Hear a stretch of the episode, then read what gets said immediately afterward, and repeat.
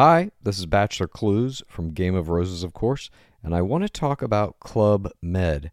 Everybody knows Club Med has been the pioneer of the all inclusive resort since 1950, with almost 70 resorts worldwide, ranging from beachside destinations in the Caribbean and Mexico to exotic locations like the Maldives and Morocco, or even the mountain destinations like Japan and the European Alps.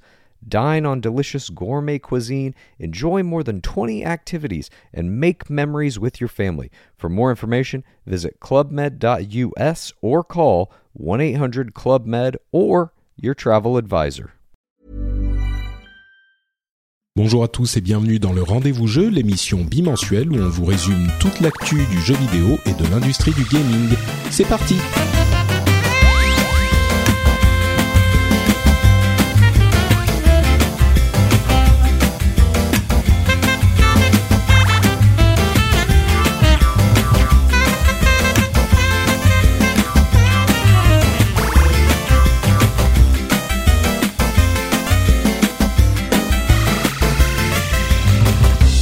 Bonjour à tous et bienvenue sur le Rendez-vous Jeu, l'émission où on vous résume toute l'actu du jeu vidéo, console, PC, mobile, toute l'infrastructure, l'écosystème, l'industrie du gaming et résumé toutes les deux semaines dans le Rendez-vous Jeu. Je suis Patrick Béja et aujourd'hui on a un programme assez chargé. On a le PlayStation Experience où il y a eu plein d'annonces, on a les Game Awards qui nous expliquent définitivement quels sont les jeux à retenir cette année. On a des impressions sur Final Fantasy XV et même plus. Et pour m'aider à naviguer dans ces eaux troubles du jeu vidéo, j'ai d'une part euh, Jeff Kaderi qui nous vient de l'écurie Geeking. Je ne sais pas si on peut dire l'écurie Geeking. Comment vas-tu, Jeff? Au moins. L'industrie, l'écurie. Bonjour Patrick, merci de l'invitation et bonjour à tous les auditeurs. Bonjour, merci d'être avec nous Jeff. Et on a également un, un, une personne qui nous rejoint pour la première fois dans l'émission, à savoir, alors si je vous dis Nicolas Verlet, vous connaîtrez peut-être pas. Par contre, si je dis Pouillot, certains euh, connaîtront un petit peu plus. Comment ça va Nicolas? Bah écoute Patrick, ça va très très bien. Très très heureux de faire partie de ton univers podcast. Vraiment, ça me fait très, extrêmement plaisir. Merci euh, d'être avec nous. Comme on, je le dis souvent, euh, il y a, j'essaye d'avoir des gens d'horizons divers dans l'émission pour vous donner des opinions euh, assez diverses et, et toujours euh, un petit peu plus recherchées. Et Nicolas, euh, lui, alors je ne sais pas si on peut dire l'écurie, mais il fait partie du site Game Cult depuis bien longtemps et on reçoit régulièrement des gens de ce site qu'on apprécie, qui est, alors on va on va peut-être en parler au moment de la de nos impressions sur Final Fantasy qui est exigeant. C'est, oui, exactement. On est, c'est, on est tous sauf blasés. On est très exigeant avec les jeux parce qu'on estime qu'à partir d'une certaine somme investie, il faut en avoir pour son argent et il faut que les jeux euh, tiennent leurs promesses surtout. C'est ça. Alors ça, c'est la, ouais, ça c'est la version euh, politiquement correcte. Tous sauf blasés. Certains autres diront le contraire. Mais je pense qu'on va avoir euh, des, des, conversations très intéressantes sur tous ces sujets. Et puis je vais je vais faire de mon mieux pour t'appeler Nicolas euh, dans, ouais. dans l'émission. Ouais. On plaisantait juste avant, on disait est-ce que je dois dire Nicolas ou Pouillot ou, ou Nico ou Pouco ou Nio? Ou Nio Non non mais très bien Pouillot ça ou Pouillot ou Nicolas aucun problème. Très bien. Bon, euh, bah merci donc à tous les deux d'être là et on va se lancer dans les news, dans l'actualité. Alors j'hésitais à faire les choses dans l'ordre chronologique avec les Game Awards d'abord et puis le PlayStation Experience ensuite. Mais j'avoue que même si j'ai été assez enthousiasmé par les Game Awards, euh, loin du, du, cynisme de certains qui n'y voyaient qu'une immense fête euh, marketing et pub, ce qui est certainement une composante des Game Awards, j'ai été encore plus enthousiasmé par le PlayStation Experience et je me suis dit ah les merdes on se lance avec le PlayStation Experience.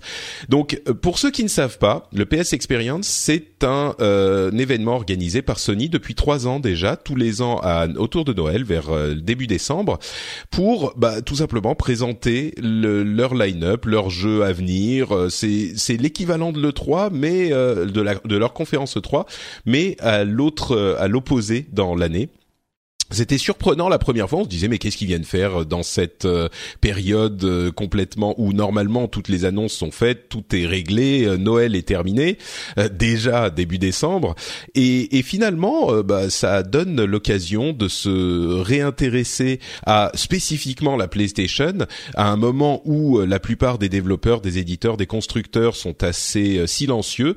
Donc c'est un bon calcul marketing je pense pour eux et ça génère une certaine excitation. Alors prenons à peu près dans l'ordre, hein, plus ou moins, les choses qui ont été annoncées. Euh, avec, vous savez quoi? Avant même de parler des jeux, je vais vous demander à vous, euh, à, tous les deux, ce que vous pensez de cette euh, de cet événement dans l'ensemble, quoi. Comment vous l'avez perçu Comment vous l'avez reçu Minute de réflexion libre sur le truc. Pouillot, toi, de ton expérience de journaliste, c'est c'est quoi le PlayStation Experience?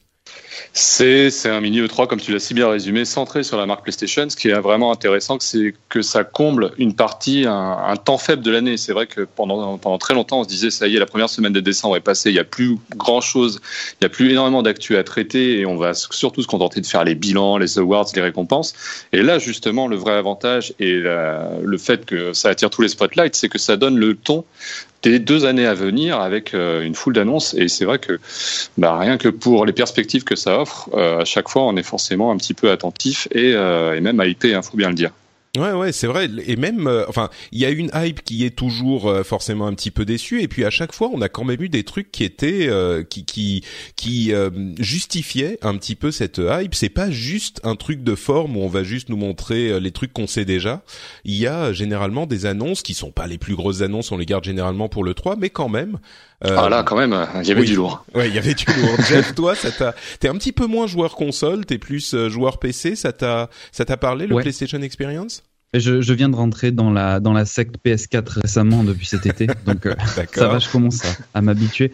Non, mais ce qui est assez intéressant et je trouve que c'est, euh, enfin au niveau de PlayStation, c'est euh, c'est très particulier sur ce sur ce constructeur là. ils arrivent vraiment à créer une communauté autour de leur jeu et d'avoir un, petit peu ce genre de de conférences et de de trucs qui sont vraiment qu'à Je trouve ça assez différent par rapport à Microsoft. Je trouve qu'ils réussissent ça un petit peu mieux. Mais en effet, j'ai été assez impressionné de voir autant d'annonces et de gros trucs, donc qu'on va détailler un petit peu après. Bah justement, euh, bien sympa. Ouais, tout à fait. Et c'est vrai sur ce point, l'esprit de communauté, d'enthousiasme spécifique sur la PlayStation. Moi, je garde un petit peu les stigmates du début de la génération où quand je j'avais l'impression que Sony réussissait mieux son coup que Microsoft, euh, j'avais généralement euh, des, des gens qui me répondaient un petit peu énervés, euh, plutôt du côté de Microsoft en disant ah voilà t'es pas objectif machin. Euh, donc je, reste toujours un petit peu prudent, mais c'est vrai que euh, l'enthousiasme qu'il y a autour de la PlayStation est peut-être un petit peu plus même si euh, Microsoft est, discrètement en train de remonter la pente au niveau du nombre de ventes. Euh, il n'empêche que sur les titres, souvent, on a euh, un petit peu plus d'enthousiasme du côté de Sony, j'ai l'impression, et j'ai tendance peut-être à rester un petit peu trop prudent sur ce point. C'est plutôt sur cette génération du côté de Sony que se situe la préférence des joueurs, je dirais. Même si sur ce genre de truc, ça joue à 60-40 euh, ou 65-35, et donc il y a quand même une grosse communauté de l'autre côté aussi. Bah, L'avantage de Sony, je pense aussi, c'est le, le, le, portefeuille de studio, entre guillemets, le, comme tu disais, les différentes écuries qu'il a autour de lui. Et euh, c'est vrai que Microsoft ces dernières années a souvent eu tendance à se contenter de proposer les mêmes licences en boucle quand euh, Sony. Alors c'est peut-être moins vrai cette année euh, au vu du PlayStation Experience, mais néanmoins des jeux comme Horizon, euh, même The Last Guardian, c'est vrai qu'on l'a attendu depuis longtemps, il est là, mais voilà, ça reste quand même des, des pas des nouvelles franchises, mais vraiment des des jeux qui sortent un petit peu du lot, des univers qu'on n'a pas forcément encore, euh, dans lesquels on s'est pas encore aventuré. Et donc rien que pour ça, c'est vrai que ça offre toujours un soupçon de nouveauté, je pense par rapport à ce que Microsoft propose actuellement. Mm. Alors justement, allez, euh, euh, l'ouverture du PlayStation Experience de cette conférence qui a duré environ une heure, euh, s'est faite avec huit minutes d'une euh, d'une vidéo de gameplay euh, très, enfin qui, je me, j'étais sur Twitter et on discutait sur le Slack avec les amis et c'était vraiment mais mais qu'est-ce que c'est que ce truc qu'ils sont en train de nous montrer? On a hésité entre Tomb Raider, Assassin's Creed, enfin on savait pas trop. C'était une femme qui marchait dans les rues euh, alors visiblement c'était l'Inde, mais c'était une ville complètement euh, euh, dominé par une milice euh, qui qui euh, terrorisait la ville. Alors c'était la nuit, c'était très calme, mais on voyait qu'il y avait des sortes de rapts, enfin des rapts de, de, de, personnes qu'ils attrapaient de chez eux, des contrôles dans les rues, etc. Et les, les six premières minutes, c'est juste la nana qui marche dans la rue et il y a une tension qui se construit dans ce trailer qui est assez euh, euh, incroyable de la, la réalisation. Enfin, la, réalisation fait vraiment passer quelque chose. Et bon, au bout du compte, euh, la nana se retrouve sur le toit d'un immeuble. On a une vie, une vue incroyable de la de, de la ville avec un bombardement euh, qui détruit une partie des immeubles euh, dans cette dans ce panorama qu'on observe avec euh, euh, les yeux écarquillés. Et au final bon il y a une scène de combat qui est bien foutue et on se rend compte que c'est un, un, épisode de Uncharted qui est le DLC de Uncharted 4 enfin l'équivalent de euh, Left Behind pour The Last of Us donc une petite aventure sans doute de 2 3 4 heures euh, supplémentaires pour Uncharted qui a priori ou en tout cas les personnages principaux ne sont pas les personnages traditionnels comme Nathan Drake etc bref tout ce tintouin pour un DLC euh, de Uncharted, il n'empêche que ça a fait son effet, quoi. Euh, ouais. Je sais pas si vous, vous étiez, vous étiez. Ah, moi, j'étais persuadé que c'était Lara Croft. Hein. Sincèrement, on sait qu'il y a un troisième euh, Tomb Raider qui arrive, euh, qui a même été leaké il y a quelques mois chez, un chez Kotaku. Voilà. Un type qui avait son, son ordinateur de travail ouvert dans ouvert. le métro et quelqu'un a pris une photo. Bien joué. Comme de par hasard. Et en fait, non, bah, comme tu l'as si bien dit, euh, voilà, ce sera. Après, l'avantage avec Naughty Dog, c'est que généralement, ils ont quand même tendance à soigner leur. Euh, enfin, c'est pas un DLC de plus, c'est vraiment un DLC scénarisé comme l'FBI l'était pour The Last of Us. Et donc, euh, on peut penser que euh, voilà, ce sera quand même une aventure qui tient la route, qui tient le coup. Euh, graphiquement, ça a l'air d'envoyer. Je pense que bon, après, il faut voir sur quel sur PlayStation 4 tournait cette version-là.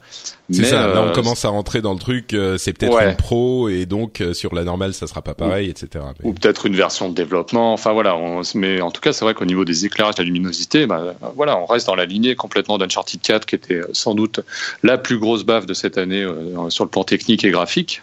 Hmm. Donc, euh, ouais, on va l'accueillir, on va l'accueillir comme il se doit. Après, là, ce que, ce que j'aime bien, c'est qu'il met en avant deux personnages féminins.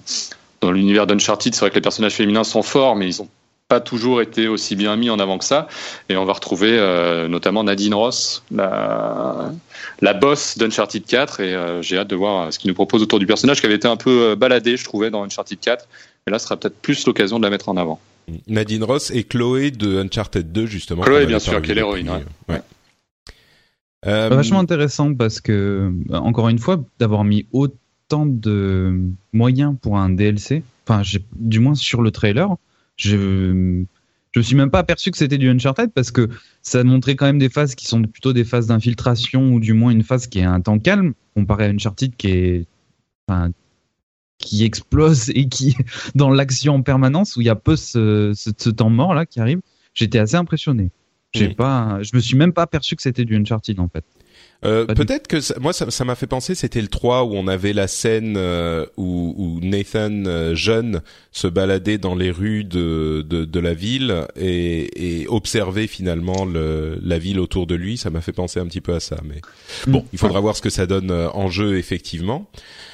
Euh, L'autre grosse annonce euh, qui avait été un petit peu leakée euh, auparavant, c'était le Marvel versus Capcom 4 qui ça, ça, qui s'intitule finalement Marvel versus Capcom Infinite. Euh, une, une, petite note à ce propos, c'est assez amusant quand on parle de leak parce qu'il y avait effectivement eu un leak sur le fait qu'il serait annoncé pendant la conférence, mais les gens n'y prêtaient pas trop attention jusqu'à ce qu'il y ait une image avec un grand 4 euh, avec Marvel, des, des, logos Marvel et Capcom euh, sur le poster, une sorte de poster de Marvel versus Capcom 4. Et on a l'impression que c'est cette image qui a convaincu tout le monde un petit peu. Les gens ont commencé à en parler avec un petit peu plus de confiance. Et on se rend compte là que si le leak était légitime, la chose qui a convaincu les gens était complètement euh, bidonnée, c'était du fake total, puisque le, le jeu ne s'appelle pas Marvel vs Capcom 4, et ce grand 4 ne voulait rien dire. Donc euh, c'était assez drôle. Moi, des, fois, des fois, je soupçonne certains, euh, certains sites, enfin peut-être pas certains sites, mais certains insiders de faire exprès, de balancer un petit peu quelques indices comme ça, de faire tourner sur NeoGAF pour faire monter un peu la sauce jusqu'à euh, jusqu'à l'annonce proprement proprement dite, puisque finalement Polygon s'est sans doute euh, senti obligé de parler du jeu juste avant, et je pense que rien que ça, ça leur a fait une, une promo monstre. Je sais pas dans quelle mesure, voilà, certains insiders ne jouent pas un peu ce jeu du leak. Euh, quand ils sont euh, sûrs de leur, de leur fête. Ouais, non, non, c'est c'est vrai que je je crois que bah quand tu dis insider, c'est peut-être même euh, provoqué par la boîte euh, la boîte en question. Il n'est pas du tout impossible que Capcom soit à l'origine du truc et c'est vrai que c'est un outil de communication dont se servent certaines boîtes de temps en temps, soit pour tester euh, la réception d'un d'un truc ou d'un autre. Bon là, c'était tellement proche que c'était pour faire si c'était si ça venait effectivement de Capcom, c'était très certainement pour faire monter la sauce et ça a marché parce que trois jours avant le toute la sphère du jeu vidéo ne parlait que de Marvel versus Capcom 4. Euh, alors on a eu euh, un petit trailer d'annonce et puis un petit trailer de gameplay et puis un trailer euh, étendu avec à peu près 10 secondes en plus qui a été livré par Marvel directement. c'est intéressant parce que ça correspond à ce qu'avait dit le responsable des jeux vidéo chez Marvel où il y a peut-être deux ans il disait bon bah maintenant on arrête les, les licences à la con avec les jeux de qualité très discutable et puis on va on va faire des jeux de qualité euh, et les jeux que, le, que les fans attendent. On avait vu euh, à l'E3 le Spider-Man euh, qui avait l'air intéressant d'après les quelques images qu'on avait vues. Et puis maintenant, ce Marvel versus Capcom 4 qui était demandé par tous les fans depuis un bon moment et qui pourrait avoir un succès supérieur à Street Fighter V. En même temps, c'est pas compliqué, mais euh, il a, il a, il a un attrait en Europe, au, euh, même au Japon. Je l'ai beaucoup vu au Japon à l'époque, euh, le 3, euh, et puis aux États-Unis évidemment. Et, et, et, là, donc, bref, les systèmes, c'est euh, en 2 contre 2 au lieu de 3 contre 3, avec une focalisation sur les pierres de les Infinity Stones, les gènes d'infinité, je sais plus comment ça, ça s'appelle en français. et puis voilà, c'est c'est du Marvel versus Capcom, ça explose de partout, euh, c'est très spectaculaire au niveau visuel.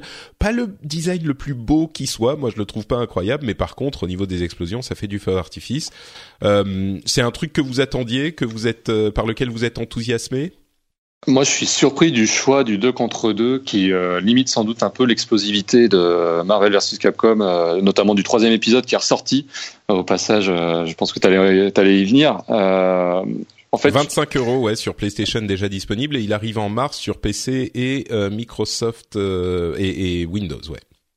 Alors on va présumer de rien, mais c'est vrai qu'il y a ce côté sans doute de s'adresser à un plus large public, je pense, que Marvel vs Capcom 3, qui était un jeu extrêmement technique. Et quand tu vois les phases finales de l'Evo ou de tous les tournois qui sont autour, c'est un jeu qui est extrêmement difficile à lire quand tu ne le connais pas. Euh, là, tu vas par exemple te priver d'assistance, c'est-à-dire que tu n'auras pas de personnages qui vont faire éruption pendant que tu es en train de, préparer ton enchaînement. Du coup, on va se retrouver avec du 2 contre 2, un petit peu une formule un peu plus classique qui se rapproche peut-être d'un jeu qui était un peu passé inaperçu mais qui était assez cool, qui s'appelait Tatsuno versus Capcom à l'époque sur Wii, euh, qui mariait là encore deux univers. Mm. Et euh, donc, on va être dans le wait and see. Le truc qui est garanti, c'est qu'avec le, voilà, Marvel aujourd'hui, c'est tellement une marque installée que avec tous les films qui pop tous les trois mois, euh, je pense que ce jeu-là a un, succès sans doute beaucoup plus garanti que ne l'avait. enfin, on peut présumer de rien, mais que Ultimate Marvel vs Capcom 3 quand il est sorti. En plus, je te rappelle, quand euh, Marvel vs Capcom 3 est sorti, le Ultimate a été annoncé, il est quasiment euh, arrivé genre 6 à 9 mois plus tard. Là, je pense que Capcom va bien faire les choses. Alors, j'espère qu'ils feront mieux les choses que Street Fighter 5 avec leur politique de DLC et qu'ils vont un peu se calmer sur ce côté euh, jeu en jeu en puzzle, mais euh, s'il se débrouille bien et si avec la popularité des personnages, en plus j'ai vu Captain Marvel, euh, donc le personnage féminin s'inspirait vraiment de son alter ego dans le film qui va bientôt sortir. Je pense que ouais, c'est ce qu'on appelle vraiment un, produit dérivé qui a, beaucoup de potentiel. Mmh, c'est certain, ouais. Jeff, euh, une impression sur les explosions en série? Bah, je, je, moins sur l'explosion en série, mais plus sur la façon dont ils vont le vendre. Et euh, je suis assez d'accord euh, avec toi, euh, Puyo, sur le côté. Mais moi, je pense même à la limite qu'ils vont s'adapter à la sortie des films et qui vont proposer les DLC en suivant. Quoi. Et il est possible qu'ils en vendent des palettes, hein, ce, ce, jeu-là. Ouais, ouais, ouais. Il, il bénéficie un peu un perfect storm, quoi. C'est euh, tout mm. se compose bien. Et en plus, mine de rien, le le semi-échec ou l'échec total de Street Fighter V euh, donne euh, à, à, Capcom l'occasion de proposer un autre jeu de combat qui là, les gens pourront se dire bon bah j'ai pas pris Street Fighter, mais celui-là, il a l'air, ils ont l'air d'avoir compris. Donc, à mm. propos de Street Fighter, d'ailleurs, Akuma a été annoncé avec un nouveau season pass avec euh, six nouveaux personnages hein, qui arrivent. Euh, et puis King of Fighters reçoit une euh, mise à jour graphique avec la version 1.10 pour les quatre là qui s'intéressent à King of Fighters. le graphiquement, il va être il va être encore amélioré en début janvier, je crois, ou en janvier. Ouais, c'est quatre personnes de bon goût, hein, faut bien le dire. ah oui, non, non, mais ça, euh, on, est bien d'accord, on est bien d'accord. En même temps, moi, je garde un, amour pour Street Fighter, euh, mine de rien, pour Street Fighter 5, qui a eu le malheur de sortir pas fini du, du côté euh, qui était important. Enfin, comment ça Comment dire euh, le, Au niveau jeu de combat pur, un contre un, il est très très bien. Le problème, c'est que tout ce qu'il y avait autour ne fonctionnait pas. Et bon, bah là, on l'a vu avec les, les phases finales de la Capcom Cup, c'était quand même des matchs assez impressionnants. C'est vrai que c'est un jeu très punitif où vraiment tout se joue dans la tête. Enfin, bon après il y a tout dans l'exécution aussi, mais à ce niveau, au niveau des joueurs, euh, c'est l'exécution est bonne de toute façon. voilà, euh, quoi qu'il arrive, les mecs sont à 100%. Mais euh, ouais, c'est un jeu qui est quand même assez spectaculaire, très rapide. Euh, très nerveux.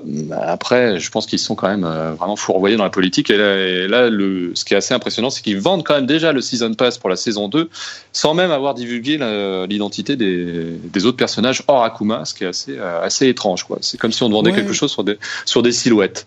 Bah oui, bon, c'était un petit peu le cas pour le premier aussi. Hein. Season Pass, tu sais jamais exactement dans quoi tu mets les pieds, mais... tu sais que tu vas le vouloir parce que t'aimes le jeu, donc. Euh... T'avais deviné qui étaient les persos en fait. En plus, ça avait leaké largement avant. Euh, c'est vrai, mais mais si tu veux, moi je, ça, ça me dérange pas vraiment euh, du côté de Street Fighter. Le fait qu'ils le vendent en kit, euh, parce qu'il y avait quand même un nombre de personnages très satisfaisant au début, au lancement, et puis le fait qu'ils rajoutent des persos, ils en, ils pourraient pas en rajouter autant s'ils les vendaient pas. Tu vois, aucun développeur au monde, aucun éditeur au monde ne va cautionner la continuation du développement d'un jeu sur 2-3 euh, ans avec euh, un personnage tous les deux mois euh, s'il ramène pas un petit peu d'argent d'une manière ou d'une autre.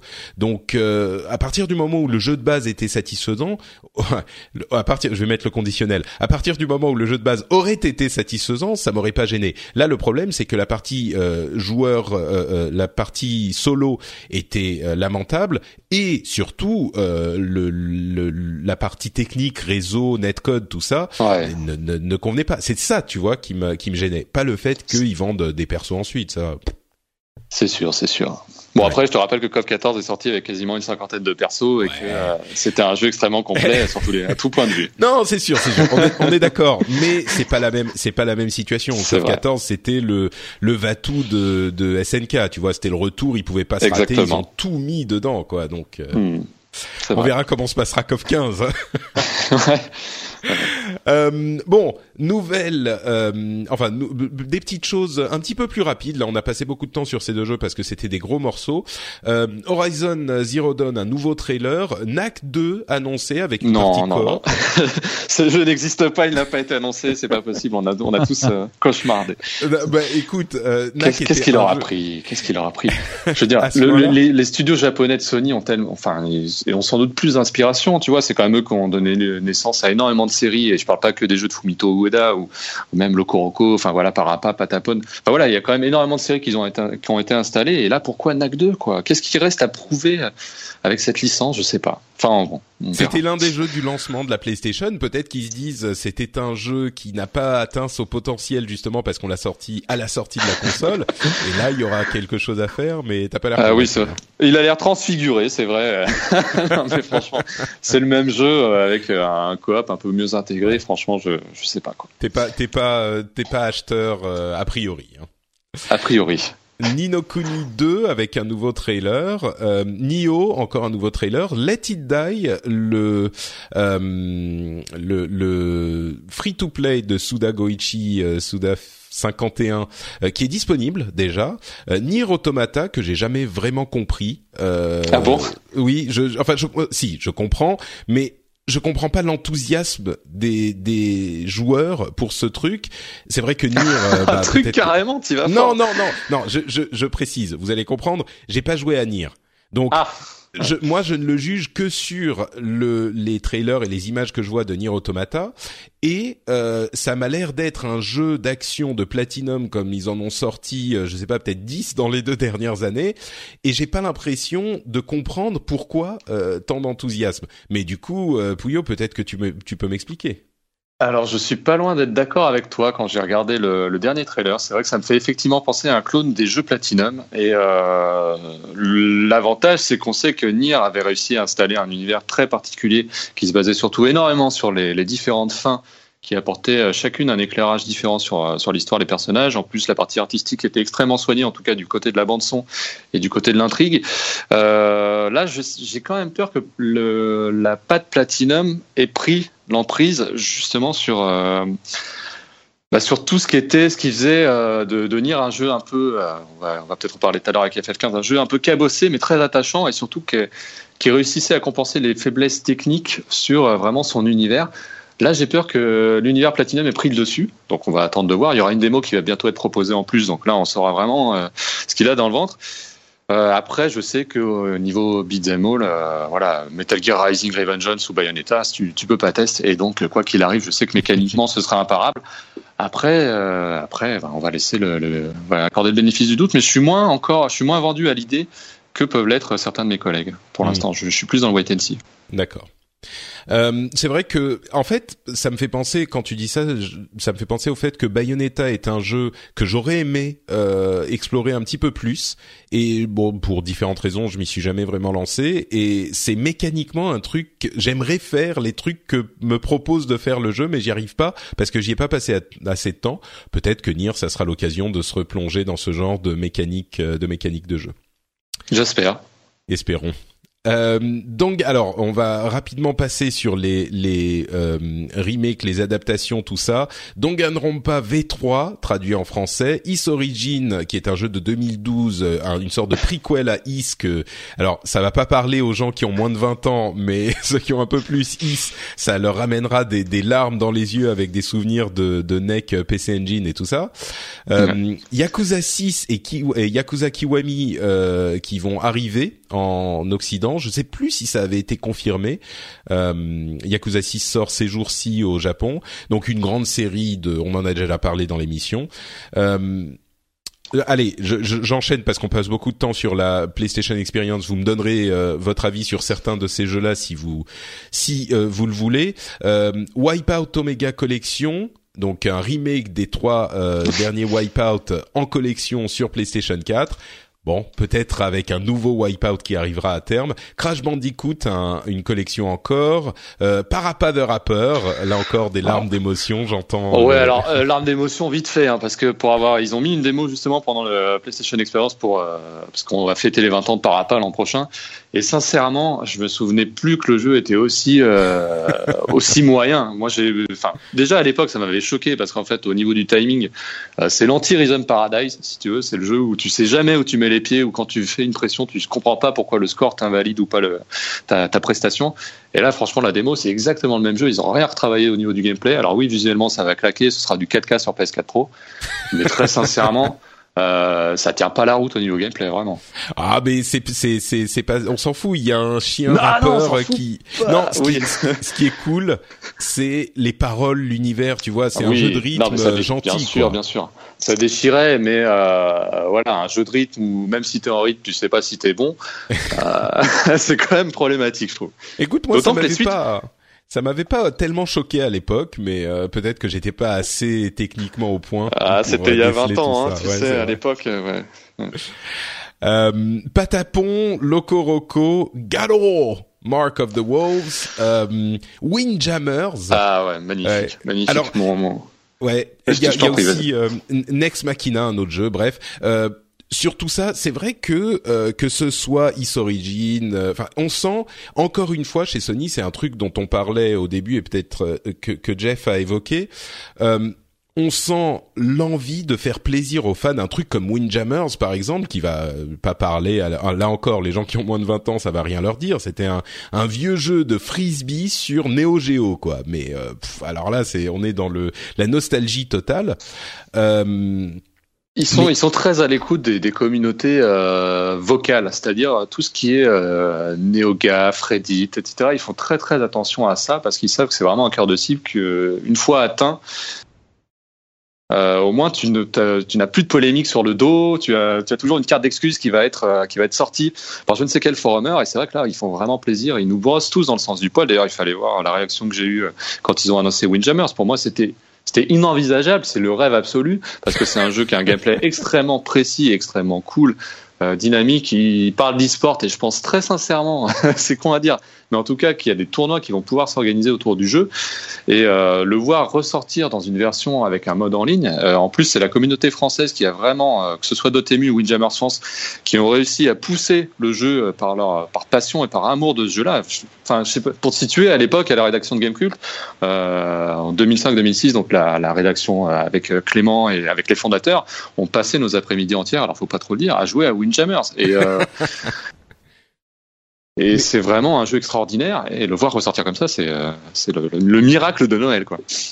Alors j'ai envie, ouais, j'ai envie de prendre, de faire deux trois pas en arrière. Moi, je suis dans cet enthousiasme aussi, et je me dis euh, c'est tellement cool d'avoir ces trucs qu'on veut.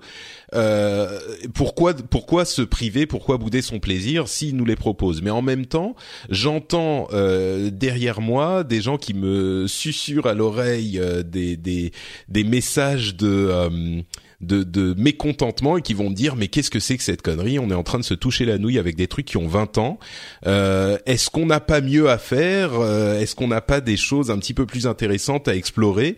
Euh, Et peut-être même des gens qui sont euh, du côté de d'autres consoles qui vont se dire mais c'est vous êtes en train de tomber dans le piège que vous tend Sony et, et il n'y a enfin ces choses là qu'elles soient ah intéressantes pour deux trois personnes. Bah, si encore on était euh, sans jeu nouveau, je veux bien qu'il euh, y aurait vraiment un piège de la part de PlayStation qui du coup euh, ferait pas d'innovation et de trucs comme ça. Mais enfin, je pense qu'on a quand même le choix des deux. Enfin, je, je, prends mon exemple tout simple. J'ai acheté une PS4 comme j'avais dit cet été et j'ai pu avoir le grâce au remake la, la, la, chance de pouvoir me refaire tous les Uncharted du 1 jusqu'au 3 et euh, avec le, la Remastered Collection. Euh, qu'est-ce qui m'a empêché de l'acheter? Enfin, qu'est-ce qui. Il y, a personne qui m'a dit achète-le. T'es pas obligé d'acheter tout ce genre de trucs-là.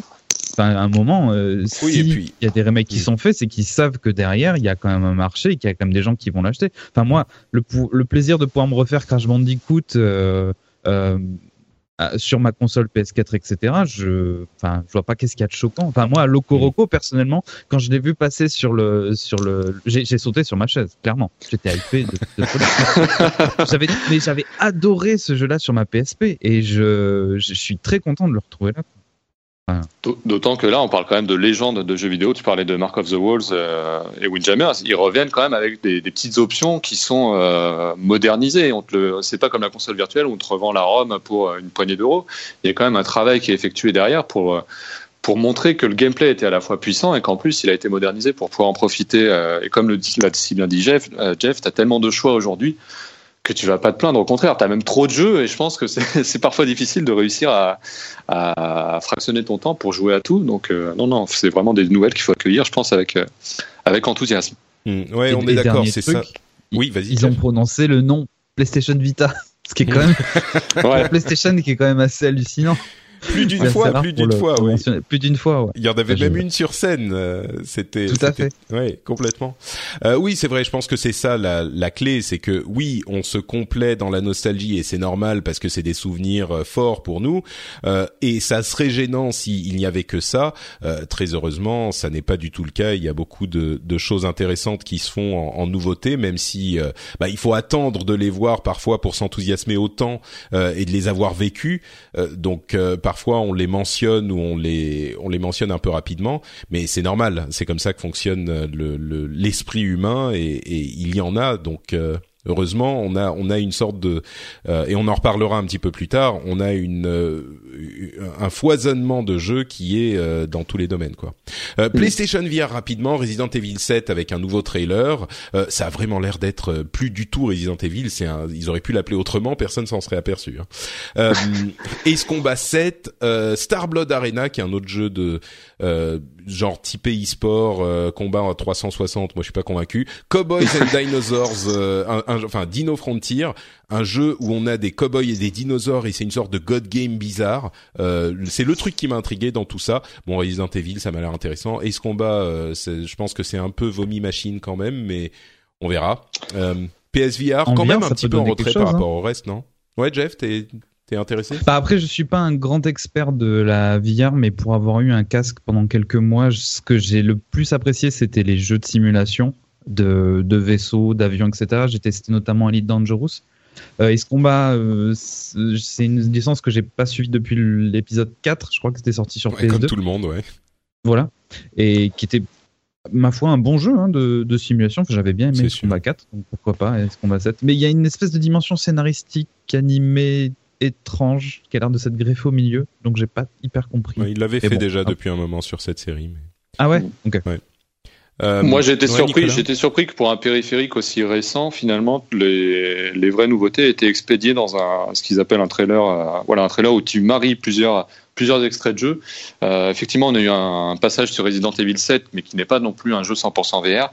Euh, enfin voilà, je trouvais que Sony avait peut-être un peu expédié, euh, un peu expédié la chose, pour surtout pour les gens qui leur ont fait confiance et qui ont aligné les 399 euh, euros en octobre dernier. Je trouvais que ça manquait peut-être un petit peu de, de perspective sur le périphérique. Alors oui, il y a Starblood Arena qui est un jeu un petit peu nouveau, mais euh, quand tu vois que c'est un Riggs encore plus vénère, tu te dis que là, il va falloir vraiment avoir l'oreille interne bien accrochée. Donc, euh, ouais, je sais pas vraiment où ils veulent en venir. Je pense qu'ils attendent de voir un petit peu le révélateur que sera Resident Evil 7 et la manière dont les gens vont le, vont le consommer, s'ils vont vraiment y jouer en VR tout le temps. Euh, parce que voilà, j'ai l'impression que le, VR, on en est un peu revenu, mais peut-être qu'on y viendra tout à l'heure. J'ai cru, j'ai cru voir que tu voulais en parler. Tout à fait, ouais. Euh, bah les alors bah on peut on peut le dire maintenant hein, euh, les données de Superdata qui est une euh, firme d'analyse euh, nous laissent penser que les mm, ventes de PlayStation VR ont été revues à la baisse par rapport aux, aux, prévisions, la VR en général, mais le PlayStation VR par exemple, on est passé de 2,3 millions de prévisions à 750 000 vendus, ce qui est une chute, euh, enfin par rapport aux estimations euh, assez catastrophiques. Euh, alors de deux choses l'une, soit évidemment ça n'aide pas pour le développement parce que les, les développeurs ont moins de clients potentiels, mais soit ils, ils sont en train de développer des trucs et du coup euh, c'est pas encore prêt donc on n'a rien à montrer. Soit il n'y a pas énormément de développement et du coup c'est un petit peu euh, inquiétant. Mais ça on n'aura pas la réponse avant peut-être le 3 ou même l'année prochaine parce que ça prend du temps à développer évidemment. Ouais. oui puis c'est pas des choses qui peuvent se enfin, c'est des choses qui dans le temps on verra leur impact et leur euh, popularité et comment ça va être si ça va être de la niche si ça va être vraiment quelque chose de, de, de très utilisé ou si les développeurs vont le bouder enfin c'est bien de voir les, par rapport aux prévisions, mais c'est sûr que. Et puis après, ça reste des prévisions de super data. Sony n'a jamais communiqué sur le sur ses objectifs de vente. Ils ont toujours dit qu'ils étaient euh, donc euh, sur les rangs euh, par rapport à leurs objectifs internes qu'ils n'ont jamais révélés. Donc voilà, c'est vrai que l'estimation de super data a été nettement drastiquement revue à la baisse, mais on a du mal à savoir encore aujourd'hui, si Sony n'arrive pas à suivre la demande ou si la demande n'arrive pas, n'est pas à, la hauteur de ce que de ce qu'espère Sony. Donc ouais, je pense qu'il va quand même falloir attendre encore bien six mois tassés, peut-être le 3 effectivement, pour qu'on ait vraiment, euh, même les résultats financiers de Sony, pour qu'on ait vraiment un peu plus une, une image globale du, du sort réservé au PlayStation VR. Yep. Et la fin du PlayStation Experience avec euh, un trailer de 4 minutes sur un jeu qui est bon je vais pas faire le suspense The Last of Us Part 2 annoncé qui est venu euh, terminer la conférence en, en beauté. Euh, alors c'est très très tôt dans le développement ce qui nous laisse penser que a priori pas avant 2018 peut-être 2019 pour ce jeu là avec la la pas la polémique, mais enfin la question qu'on peut se poser sur The Last of Us, euh, je pense qu'il est l'un des jeux de ces dernières années qui a été le plus apprécié et qui en même temps appelait le moins de suite, qui était vraiment euh, un jeu qui se suffisait complètement à lui-même. Euh, et, et et donc beaucoup de joueurs disent il faut pas euh, succomber à cette euh, cette cette tentation de la suite à tout prix euh, malgré le succès commercial ce qui est bon sans doute un, un enfin visiblement un, un, espoir un peu vain et que moi je partage pas forcément parce que j'ai vraiment euh, un tel attachement à ces personnages de, de The Last of Us. J'ai été tellement euh, subjugué par cette euh, narration, par cette histoire, par cette réalisation, que je me dis oui, évidemment, il y a un risque que ça soit pas bon. Il y a un, un, danger qui est clair et que même que ça gâche un petit peu la série, mais en même temps, je me dis ça serait tellement dommage de d'avoir construit tout cet univers, ces personnages et de les laisser à l'abandon et de ne plus jamais les rencontrer, de ne pas suivre leur histoire ça serait ça serait tragique pour moi. C'est comme une série euh, qui s'arrêterait après une saison magnifique. Tu dis mais j'ai envie d'en voir au moins deux ou trois quoi. Euh, c'est oui peut-être que la saison 2 ou que la saison 3 sera pas bien, mais si elle est bien, ça peut ça nous fait une une, une série, enfin une aventure épique à vivre ensemble. Euh, et puis on va venir au trailer après, mais peut-être déjà cette sur ce point-là, est-ce que vous avez une, une opinion, Nico ou? Bah ouais, je suis tout aussi partagé que toi. Euh, je pense que The Last of Us était vraiment une œuvre autonome et euh, contrairement à pas mal de gens et notamment les lecteurs de GameCube qui l'avaient lu jeu de la génération, moi c'est pas le gameplay qui m'avait vraiment euh, chaviré, fait chavirer. C'était surtout le tout l'aspect narratif, les comme tu comme tu disais, les personnages, les toute la patte artistique. Mais euh, je suis partagé parce que d'un côté, je suis vraiment enthousiaste à l'idée de retrouver cet univers-là, d'autant plus que euh, la séquence qu'on a eue avec, euh, enfin voilà, Joël et Lee, pour ceux qui l'ont pas vu, de retour et avec d'autres intentions, sans spoiler, bah forcément, ça appelle à une nouvelle aventure qui se risque, enfin qui va sans doute être passionnante. Après, euh, je pense que Naughty Dog était dans une telle position de force après Uncharted 4, en plus ils vont faire un DLC, que ça aurait été l'occasion de prouver qu'un studio aussi majeur puisse à nouveau sortir une licence, une nouvelle franchise à partir de rien, euh, de la même manière qu'ils avaient sorti The Last of Us en 2013, euh, un peu de nulle part. Euh, voilà, je pense. Je dis pas que c'est une occasion manquée parce que je sais que le jeu va être sans doute extraordinaire en termes en termes de cinématographie d'une manière générale, peut-être plus qu'en termes de gameplay où là il va vraiment falloir prouver parce que moi le gameplay infiltration de The Last of Us je le trouvais déjà daté hier et je pense qu'il va vraiment falloir faire d'énormes efforts pour le maintenir à niveau. Euh, mais voilà, je pense que on va l'accueillir avec enthousiasme et c'est sûr que ça va envoyer et que graphiquement, artistiquement, ce sera incroyable. Mais j'ai cette petite part de déception. Je me dis, ah, c'est dommage qu'on n'ait pas eu ben, une sorte de The Last of Us à nouveau sur un nouvel univers. Hmm. Jeff, est-ce que tu l'avais fait The Last of Us, toi? Ouais, Grave, je l'ai fini euh, moi-même récemment, puis je l'avais déjà fait chez un collègue, etc.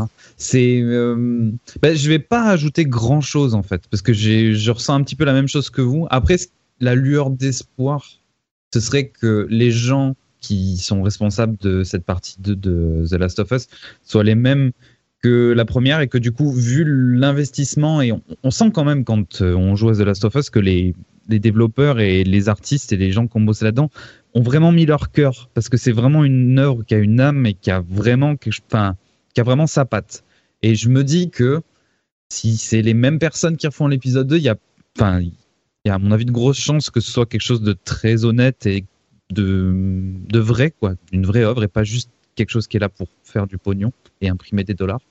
Euh, après, je, pareil, moi quand j'ai fini euh, The Last of Us, j'avais l'impression d'avoir fini quelque chose. Et je pense qu'on aurait pu continuer à, raconter des histoires avec des personnages, même dans l'univers de The Last of Us, d'une autre façon. Pas forcément obligé de reprendre ces personnages-là. Je suis d'accord. Qui, lorsque tu regardes le trailer, j'ai la chair de poule, et la musique, l'éclairage, le tout est. Enfin, je vais pas dire parfait, mais tout est fait pour frapper ta corde sensible et ton petit cœur là qui dit oh mon dieu. C'est ah complètement c'est, c'est, je crois qu'il faut, il faut dire un petit mot sur ce trailer parce que au-delà de la hype de The Last of Us qui est évidemment euh, complètement réelle, hein, euh, y a, et, et, pour moi, j'étais pour euh, une suite à The Last of Us et, et je vais pas dire que j'étais contre parce que ça serait complètement faux, mais j'étais pour. Mais là, avec le le trailer, ce trailer là, peut-être à tort, mais mes hésitations ont complètement volé en éclats parce que on a une telle maîtrise. On parlait de, réalisation, d'éclairage, de maîtrise technique et artistique avec euh, le l'extrait de Uncharted: The Lost Legacy, donc le DLC euh, qui a ouvert la conférence là c'était euh, une, preuve magistrale de la maîtrise euh, artistique qu'a Naughty Dog en tant que studio du média euh, jeu vidéo, même si le jeu de Last of Us, le premier du nom, avait énormément de défauts. Hein, il était même techniquement et au niveau gameplay certainement moins bon qu'un jeu comme Uncharted, Uncharted 2 ou même Uncharted 3, mais la, la, la fibre émotionnelle, enfin, c'est un trailer de 4 minutes.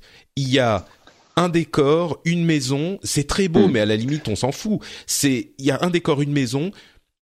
Le, le, mouvement de la main de Ellie sur sa guitare, la chanson, la, la, le jeu d'acteur, euh, la manière dont elle délivre cette chanson, et à la fin, quand elle dit euh, sa, sa, sa phrase "I'm gonna find and I'm gonna kill every single one of them", c'est ah, mais tu es tu es pris complètement, ton cœur est, est, est serré. Et on, on l'a pas dit, mais Ellie a donc 19 ans. Euh, au lieu des 14 qu'elle avait à l'époque, donc tu sens qu'il va y avoir une évolution dans le personnage et moi j'imagine qu'elle était, euh, c'est c'est sans doute euh, sa, copine qui a été tuée par un groupe de trucs et que c'est la chanson que que lui a appris sa copine ou un truc comme ça. Tu sens tout ça dans le trailer. C'est impossible de pas se laisser prendre dans cette euh, dans cette ce tourbillon émotionnel quoi. La maîtrise encore une fois de Naughty Dog est invraisemblable. Moi j'ai rarement vu ça au niveau jeu vidéo quoi. Je suis entièrement d'accord avec tout ce que tu viens de dire. Je, n'aurais pas mieux dit. D'accord, bah écoutez, très bien. C'est c'est c'est bien résumé alors. Euh, espérons que le, le jeu en lui-même sera à la hauteur de ce trailer de 4 minutes. même, franchement, il peut même sortir en 2020. Ça me dérange pas. Ils prennent le temps, vraiment beaucoup de temps et ça, ça, me dérange pas. Je m'en fous. Bon, bon, il faut se remettre euh, un petit peu de toutes nos, nos, émotions maintenant. Et quoi de mieux que de parler de la fête commerciale des Game Awards, euh, qui qui est un. Alors, rappelons-le, c'est un événement qui a débuté, qui tire ses origines dans un événement télévisé. Euh, je crois que c'était MTV à l'origine, ou c'était peut-être Spike directement? Je sais Spike, il me semble. Ouais. je crois que c'était Spike TV pendant ouais. pendant longtemps. Et donc c'était un, un, événement qui avait pour but euh, d'être un, euh, un, un award cérémonie, une cérémonie de, des Oscars du jeu vidéo sur une, une chaîne de télévision américaine qui s'appelait Spike TV et qui était donc financée et organisée et produite par une vraie équipe de production euh, qui savait ce qu'elle faisait et qui a euh, été abandonnée par Spike TV et l'animateur principal Jeff Keighley qui est un journaliste euh, très au cœur de l'industrie depuis très longtemps a décidé de reprendre cet événement et de l'appeler donc The Game Awards et de le produire, de l'organiser lui-même avec son équipe bien sûr mais qui est pas une équipe de télévision, il n'a pas une chaîne de télévision derrière et donc le résultat c'est c'était déjà le cas l'année dernière et je crois celle d'avant. Je sais plus si l'événement a trois ans déjà, je crois que c'est le cas. Euh, était euh, à mi-chemin entre une vraie fête du jeu vidéo avec un enthousiasme qui pour moi, alors si on n'est pas trop cynique, euh, est, est, tout à fait euh, réel. J'ai vraiment l'impression qu'il y a un vrai amour du média et une envie de le célébrer dans, dans toute sa, sa dans tout, sous toutes ses formes euh, par Jeff Kelly et son équipe et l'industrie qui se retrouve pour fêter notre média et en même temps euh, pour des questions euh, bassement financières mais nécessaires bien sûr euh, une, euh, un aspect euh, commercial marketing qui est non seulement un petit peu étouffant au niveau du jeu vidéo, mais qui en plus dépasse le jeu vidéo avec, alors j'avais pris des notes, le, le, le robot machin de, de la marque de rasoir chic qui vient faire sa petite danse et son petit jeu de combat au milieu du truc, c'est complètement, c'est cringe-worthy, on dit en anglais, ça nous fait, ça, ça nous rend mal à l'aise tellement c'est ça, ça n'a pas sa place euh, là. Euh, Assassin's Creed Red Room with AMD and Intel machin, c'est c'est complètement cet award est présenté par telle marque, cet award et alors je sais pas si si ça, ça gâche le plaisir pour vous. Euh, pour moi, ça a pas vraiment gâché le plaisir parce que je m'y attends. Je sais que c'est ça. Je sais à quoi m'attendre et du coup, je le, c'est, je m'en amuse presque. Mais euh, qu'est-ce que vous pensez de cet aspect, vous? Je pense qu'on le voit surtout avec un regard critique un peu à la, française, hein, il faut bien le dire, parce qu'aux États-Unis, ça choque pas tout ça. Dès que tu regardes la moindre retransmission télévisée, quelle qu'elle soit, notamment tout ce qui est euh, retransmission sportive, bah, le moindre événement, la moindre stat est euh, sponsorisée, que ce soit par Kia, que ce soit par toutes les, les marques, et, tu, et ils s'en foutent. c'est, enfin voilà, c'est c'est dans leur logique, c'est dans leur logique commerciale. Et je pense qu'eux, ils partent même du principe que si ça permet d'avoir des nouveaux trailers, si ça permet d'avoir des personnages euh, influents de la scène euh, jeu vidéo, bah, si c'est le prix à payer entre guillemets, euh, voilà. Mais je pense même pas qu'ils, en soient là à ce genre, à imaginer ce genre de concession. Pour eux, ça va, c'est quelque chose qui est tout à fait naturel, qui s'inscrit logiquement dans le prolongement d'un événement de ce type. Donc après, nous, c'est sûr que ça peut nous choquer de voir la moindre marque associée, d'autant plus que Jeff Kigley, bah, c'est Monsieur Doritos Hein, évidemment. Et, euh, et du coup, tu as toujours, as toujours cette. Euh, bah, tu parlais de cynisme, mais en tout cas, ce, doute qui subsiste vis-à-vis d'un œil un peu plus euh, européen, français, qui a toujours tendance à chercher la, conspiration où, elle n'est pas. Mais, mais au moins, ça reste. aussi, d'un point de vue éthique, quand Kia sponsorise un match de NBA, bon, voilà, mais là, on a Capcom qui sponsorise un, un, événement où il y a le meilleur jeu de combat. Et bon, c'est Street Fighter V qui a eu le prix du meilleur jeu de combat, mais euh, enfin, je dis Capcom, ils y sont tous. Euh, mais c'est de ce point de vue-là, c'est un petit peu consanguin quand même, plus que euh, dans ce genre d'événement. Et puis en même temps, quand on parle de pub, un, un match de n'importe quel sport aux États-Unis ou en France, il est interrompu par la pub à un moment. Là, Bien sûr. Bah, c'est un truc qui est retransmis en direct sur Internet et il n'y a pas de pub. Sauf que oui, il y a des pubs, c'est des pubs de jeux vidéo. Mais donc il y a ce mélange. Ouais, ouais, mais mais effectivement, t'as raison, ça choque certainement moins aux US que chez nous. Et puis en France, on a en France, euh, oui, en France, euh, n'ayons pas peur de le dire, on a tendance à être un petit peu euh, conspirationniste aussi, même si là il y a des raisons. Mais disons que c'est Enfin, c'est important, à mon sens, qu'il y ait ce genre d'événement pour pouvoir considérer le jeu vidéo au niveau de tous les autres médias ou événements ou comment dire créations culturelles qui existent Hein, voilà, on aime beaucoup dire que ça c'est le meilleur jeu, ça c'est le meilleur truc, etc. C'est bien que ce genre de choses-là existe. Après, la façon dont c'est fait et la façon dont c'est présenté, c'est parfois un petit peu, un petit peu maladroit, surtout quand on parle de, de jeux vidéo. Enfin, c'est très américain, c'est un peu con de dire c'est américain absolument surtout, mais c'est vrai qu'on est peut-être moins habitué nous à quelque chose comme ça, cette espèce de déballage de d'industrie et de. Bah, justement, tu, tu disais on aime bien effectivement. Il y a une autre euh, question qui a été évoquée notamment sur euh, sur le Slack, euh, sur mon Slack. le, fait, l'utilité de faire même des awards, moi je me dis mais c'est complètement humain, c'est naturel. Certains disaient oui mais je pense surtout à Thomas qui se reconnaîtra. Certains disaient oui mais ça veut dire qu'on va mettre le, le, projecteur sur un jeu et on va oublier tous les autres je comprends l'interrogation qu'on a sur la, la mécanique des awards et de dire voilà c'est le jeu de l'année, euh, mais à mon sens ça veut pas dire qu'on oublie les autres. Euh, il y a un jeu qu'on qu'on veut euh, mettre en exemple de ce qui s'est fait de mieux cette année, et puis ça aide que dans 30 ans on verra quel était le jeu de l'année 2016 et ça n'empêche pas d'aller chercher un petit peu plus loin, d'aller voir les nominés, d'aller voir les autres jeux qui sont faits cette année. C'est ça ça ne n'enlève rien aux autres, mais je suis curieux. Est-ce que vous, ça vous, ça vous gêne cette idée de, de citer un jeu comme jeu de l'année? Est-ce que c'est trop artificiel ou? Ouais, tu sais, nous, on fait les Game Cult Awards tous les ans, donc je vais pas dire que ça nous gêne. Moi, je trouve au contraire, ça permet d'éveiller un peu la curiosité, de voir ce qui ressort vraiment d'une année.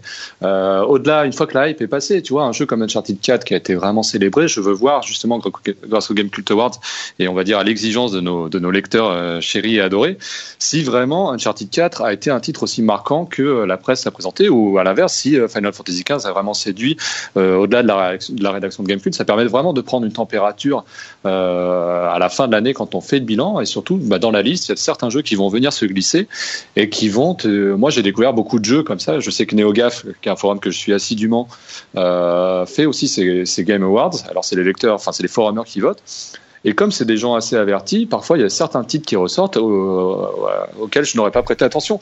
Allez, par exemple, un jeu comme Sleeping Dogs qui a fini dans leur top 3, je sais plus quelle année. Moi j'avais pris ça pour un, clone de GTA sur son compte, ce qui est la réalité des choses. Mais le fait d'avoir vu le jeu aussi plébiscité, ça m'a vraiment incité à le faire et ça m'a vraiment euh, j'ai pu découvrir aussi la magie qu'avait ce jeu autour de lui. Donc voilà, je pense qu'il faut le prendre plus avec curiosité, plus que comme une espèce de sanction, au sens où euh, ça éliminerait d'autres jeux euh, par cet intermédiaire. Et en plus, si c'était, enfin, s'il y avait une présentation uniquement que de titres qui sont des succès commerciaux reconnus, etc. Bon, là, ce serait dérangeant, mais ils ont fait aussi de la part belle à d'autres titres, qui sont plus indés, ou même des joueurs comment dire, des, joueurs, des youtubeurs, des streamers, des, gens qui sont présents dans la communauté de jeux vidéo et qui font cet univers-là aussi, parce qu'il n'y a pas que les jeux, il y a les joueurs. Et euh, je trouvais ça pas mal. Si encore, voilà, si c'était que sur les succès des plus gros studios, ça aurait été très chiant, mais je trouve que ça n'a pas été le cas. Hmm. Bah, d'ailleurs, euh, oui, exactement. Pour illustrer ce que vous dites tous les deux, Inside, euh, c'est un jeu que j'avais pas du tout vu passer euh, quand il est sorti, et c'est grâce aux Game Awards effectivement que je m'y suis intéressé. Je l'ai, je l'ai fini il y a une semaine, et il est, enfin, il est incroyable ce jeu. C'est vraiment ah. un truc qui complètement raté. J'entends l'approbation de Nicolas. ah ouais, non, très bien, très très bien. Euh, bon, alors parlons de ce qui s'est passé dans ces Game Awards spécifiquement, avec une intro qui était assez intéressante avec euh, Hideo Kojima, euh, Jeff Keighley qui là est, est parti dans son amour, comment, comment on dit, métrosexuel, bro. ah, c'est la bromance, ouais. C'est la bromance, voilà, entre Jeff Keighley et différentes personnes, mais surtout Kojima dans l'industrie. on se souvient que l'année dernière, en fait, Metal Gear Solid 5 avait reçu un award et que Kojima n'avait pas pu venir le chercher, euh, enfermé qu'il était par les, les contrats et les avocats de Konami dans sa petite euh, son petit bureau euh, dans les locaux de Tokyo. et donc c'était une grande frustration pour Jeff Keighley qui avait pas vu qui avait pas pu voir son son bro, mais il faut bien l'avouer pour l'industrie dans son ensemble, qui était quand même un petit peu euh, euh, prise dans le psychodrame euh, de cette histoire de, de, Konami contre Kojima. Et là, il y avait un sentiment de revanche et de justice très net avec cette Industry Icon Award, icône de l'industrie, pour Kojima, avec laquelle Kili a fait un, un, un, petit discours et a presque versé une larme. Bon, je pense que c'était c'était amusant à voir, c'était aussi quand même assez justifié et puis il y a l'esprit revanchard contre Konami qui a qui a un petit peu euh, euh été comment dire jugé assez euh, sévèrement par les joueurs cette dernière année et là on a l'impression de leur, de leur en mettre une qu'ils méritaient quoi. Ouais, on, on tabasse l'homme à mais c'est vrai que euh, c'est vrai. Bon, après, Kili et Kojima sont copains comme cochons, et euh, voilà, c'est c'est non, mais l'hommage, l'hommage se justifiait quand même, ne serait-ce que pour Metal Gear Solid 5. Et puis, et puis, euh, c'est bien que les langues se délient, qu'on ait un peu aussi appris dans quelles conditions euh, Hideo Kojima a fini euh, chez Konami. Alors, je sais que c'est quand même un producteur qui a, qui a, une main très ferme et qui est très exigeant, et sans doute que Konami aurait sans doute beaucoup de choses à dire de son côté pour faire entendre les différents points de vue. Mais je pense que le sort qui était réservé, qu'il y parlait, voilà, il était enfermé dans un autre étage que celui de ses équipes et il n'avait pas le droit de communiquer et et il a été euh, il a été dérobé de son de son prix l'an dernier pour de basses raisons, euh, par, comme tu disais, à cause d'avocats interposés. Donc c'est bien de remettre les choses en place et, euh, et c'est bien qu'un jeu et qu'un créateur comme Kojima ait quand même été célébré euh, un an plus tard. Je vais peut-être être la seule voix négative, mais j'ai trouvé que c'était un peu long quand même. Enfin... Say hello to a new era of mental health care. Cerebral is here to help you achieve your mental wellness goals with professional therapy and medication management support. 100% online. You'll experience the all new Cerebral Way, an innovative approach to mental wellness designed around you. You'll get a personalized treatment plan from a therapist, prescriber, or both in a safe and judgment free space. Your Cerebral therapist or prescriber will outline a customized plan with clear milestones along the way so you can get to feeling your best. With Cerebral, you're not alone in your mental health journey. We're here to empower you to live a fulfilling life. So take that first step towards a brighter future and sign up today at cerebral.com slash podcast and use code ACasts to get 15% off your first month. Offer only valid on monthly plans. Other exclusions may apply. Offer ends July 31st, 2024. See site for details. Life is made up of many gorgeous moments. Cherish them all, big and small, with Blue Nile. Whether it's for yourself or a loved one, Blue Nile's unrivaled selection of expertly crafted fine jewelry and statement pieces help make all your moments sparkle. Blue Nile's experts are on hand to guide you, and their diamond guarantee ensures you get the highest quality at the best price. Celebrate a life well lived in the most radiant way and save up to 30% at BlueNile.com. That's BlueNile.com. Je trouve bah. que le. Même si c'était mérité, parce que bon, moi, je beaucoup de sympathie pour Kojima, pour son travail, etc., euh, c'est quand même faire la, la part belle à un drama quand même entre guillemets. Euh, c'était plus non, c'était plus qu'un drama, c'était une injustice pour un, un créateur que l'industrie estime être majeur. Tu vois, et n'oublions pas que ces Game Awards, c'est organisé par l'industrie elle-même. Donc c'était un moyen pour le monde du jeu vidéo de dire à Kojima euh, ce que vous faites, ce que ce, ce travail que vous faites dans notre industrie a une valeur inestimable et on veut appuyer sur ce point encore plus que juste hop on vous remet un award et euh, c'est terminé merci au revoir et accessoirement ça lui a permis de montrer le un nouveau euh, teaser trailer pour Death Stranding son son nouveau jeu avec Mads Mikkelsen euh, et mais bon tu vois c'était c'était vraiment c'était oui ça a insisté mais c'était le but. C'était vraiment sciemment fait quoi. Donc bon parlons de, de, avant de parler des world world premiere euh, de l'event. Euh, quelques moments notables aussi. Tu, tu disais Jeff tout à l'heure, euh, il n'y a pas eu que les triple A. C'est vrai qu'on a parlé d'autres choses aussi. Euh, il y a eu quelques moments un petit peu, euh, un petit peu émouvants et un en particulier qui était déchirant. Euh, c'était l'award de oui entre parenthèses il y a eu peut-être je sais pas 25 awards différents tout le monde a eu comme je le disais la dernière fois c'était vraiment tout le monde a eu son bon point euh, il y en a eu des tonnes et des tonnes d'awards mais le Games for Impact a été euh, délivré à That Dragon Cancer euh, qui pour ceux qui ne le connaissent pas ce jeu est un jeu qui est basé sur l'expérience euh, de deux parents dont le fils a eu un cancer qui a fini par euh, malheureusement euh, avoir raison de lui, qui, qui l'enfant est mort, euh, il devait avoir je sais pas peut-être cinq ans, et ils ont décidé de vivre leur leur deuil en partie donc dans le développement d'un jeu qui s'est qui a été célébré quand il est sorti en début d'année que personnellement moi j'ai pas pu faire. C'était pour différentes raisons. J'ai j'ai j'ai pas voulu le faire, mais c'est vraiment un jeu euh, qui porte euh, cette cette gravité, cette euh, cette émotion en lui. Et le père donc de, de l'enfant est venu sur scène pour parler un petit peu de ça. Et c'était c'était un mouvement absolument un moment absolument enfin déchirant. Je veux dire, c'est difficile à décrire à quel point c'était c'était triste et à la fois il, il, expliquait à quel point il était je sais pas si on peut dire heureux, mais euh, content que ou satisfait que euh, l'industrie ait reconnu l'importance de ce jeu. Euh, enfin voilà, c'était aussi un des moments qui a fait ce ce, ce, ce Game Awards et, je pense que malgré tout le cynisme qu'on peut avoir sur l'aspect commercial, il est il faut, faut, faut vraiment en avoir une sacrée dose pour se dire que ça c'était artificiel quoi. Tout à fait.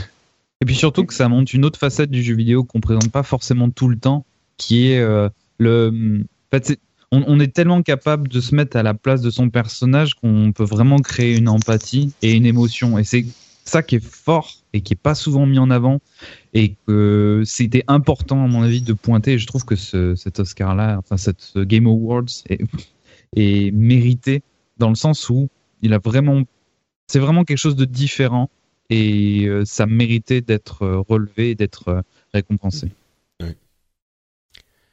Euh, Boogie 2988 a été le Gamer of the Year, Trending Gamer of the Year. Alors, pour ceux qui savent pas, Boogie 2988, c'est un, un YouTuber, euh, streamer que moi je suis depuis un moment, qui est euh, morbidly obese, qui est obèse, euh, qui, qui, enfin, il est énorme. Il est vraiment, c'est ce qu'il dit souvent lui-même, c'est qu'on voit, on voit beaucoup de gens vieux, on voit beaucoup de gens gros, mais on voit pas beaucoup de gens gros, de gens gros vieux. Pourquoi? Parce que les gens meurent. Et quand ils sont gros à ce point, et, et, lui est très conscient de ça. C'est un type qui a eu une enfance euh, très difficile, etc., etc., et qui vit euh, un petit peu sa, sa, sa passion.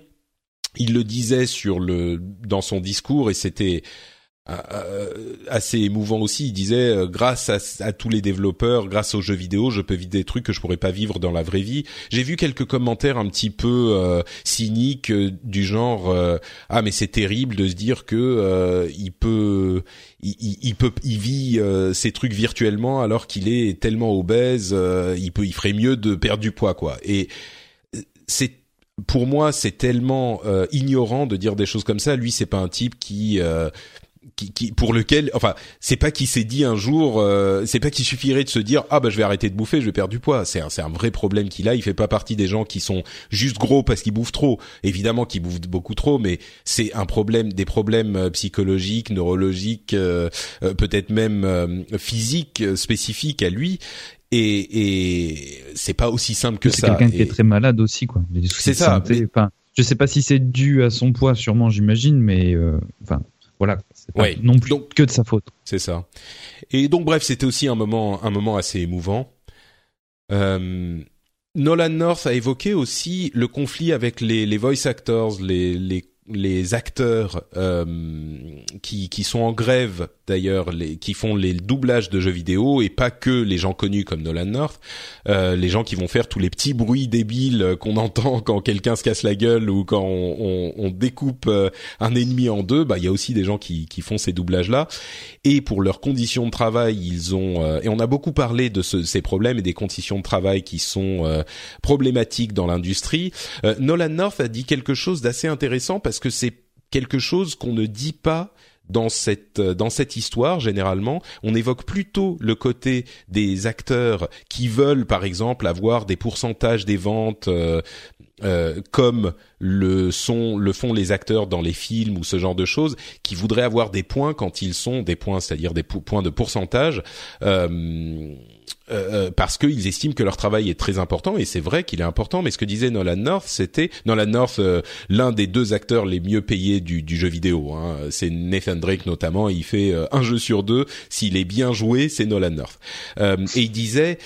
Euh, il faut pas oublier que dans cette industrie, la raison pour laquelle nous, acteurs, on peut faire notre travail, c'est aussi et surtout parce que les développeurs font le leur. Et euh, ce qui était en filigrane dans son discours, c'était c'est bien gentil que nous on demande d'avoir des pourcentages et des machins, mais tous les développeurs qui permettent euh, notre euh, notre travail et qui sont peut-être que la situation est un petit peu différente du cinéma, eux ils vont pas avoir de points et il n'y a pas de raison que nous on en ait si eux ils en ont pas et il n'est pas vraiment raisonnable de se dire que tout le monde va en avoir. Enfin ou peut-être, mais en tout cas ce qu'il disait c'est de pointer du doigt le fait que les développeurs sont peut-être un petit peu oubliés dans cette conversation et le fait qu'un grand acteur de jeux vidéo comme lui le rappelle avait une certaine portée, je pense.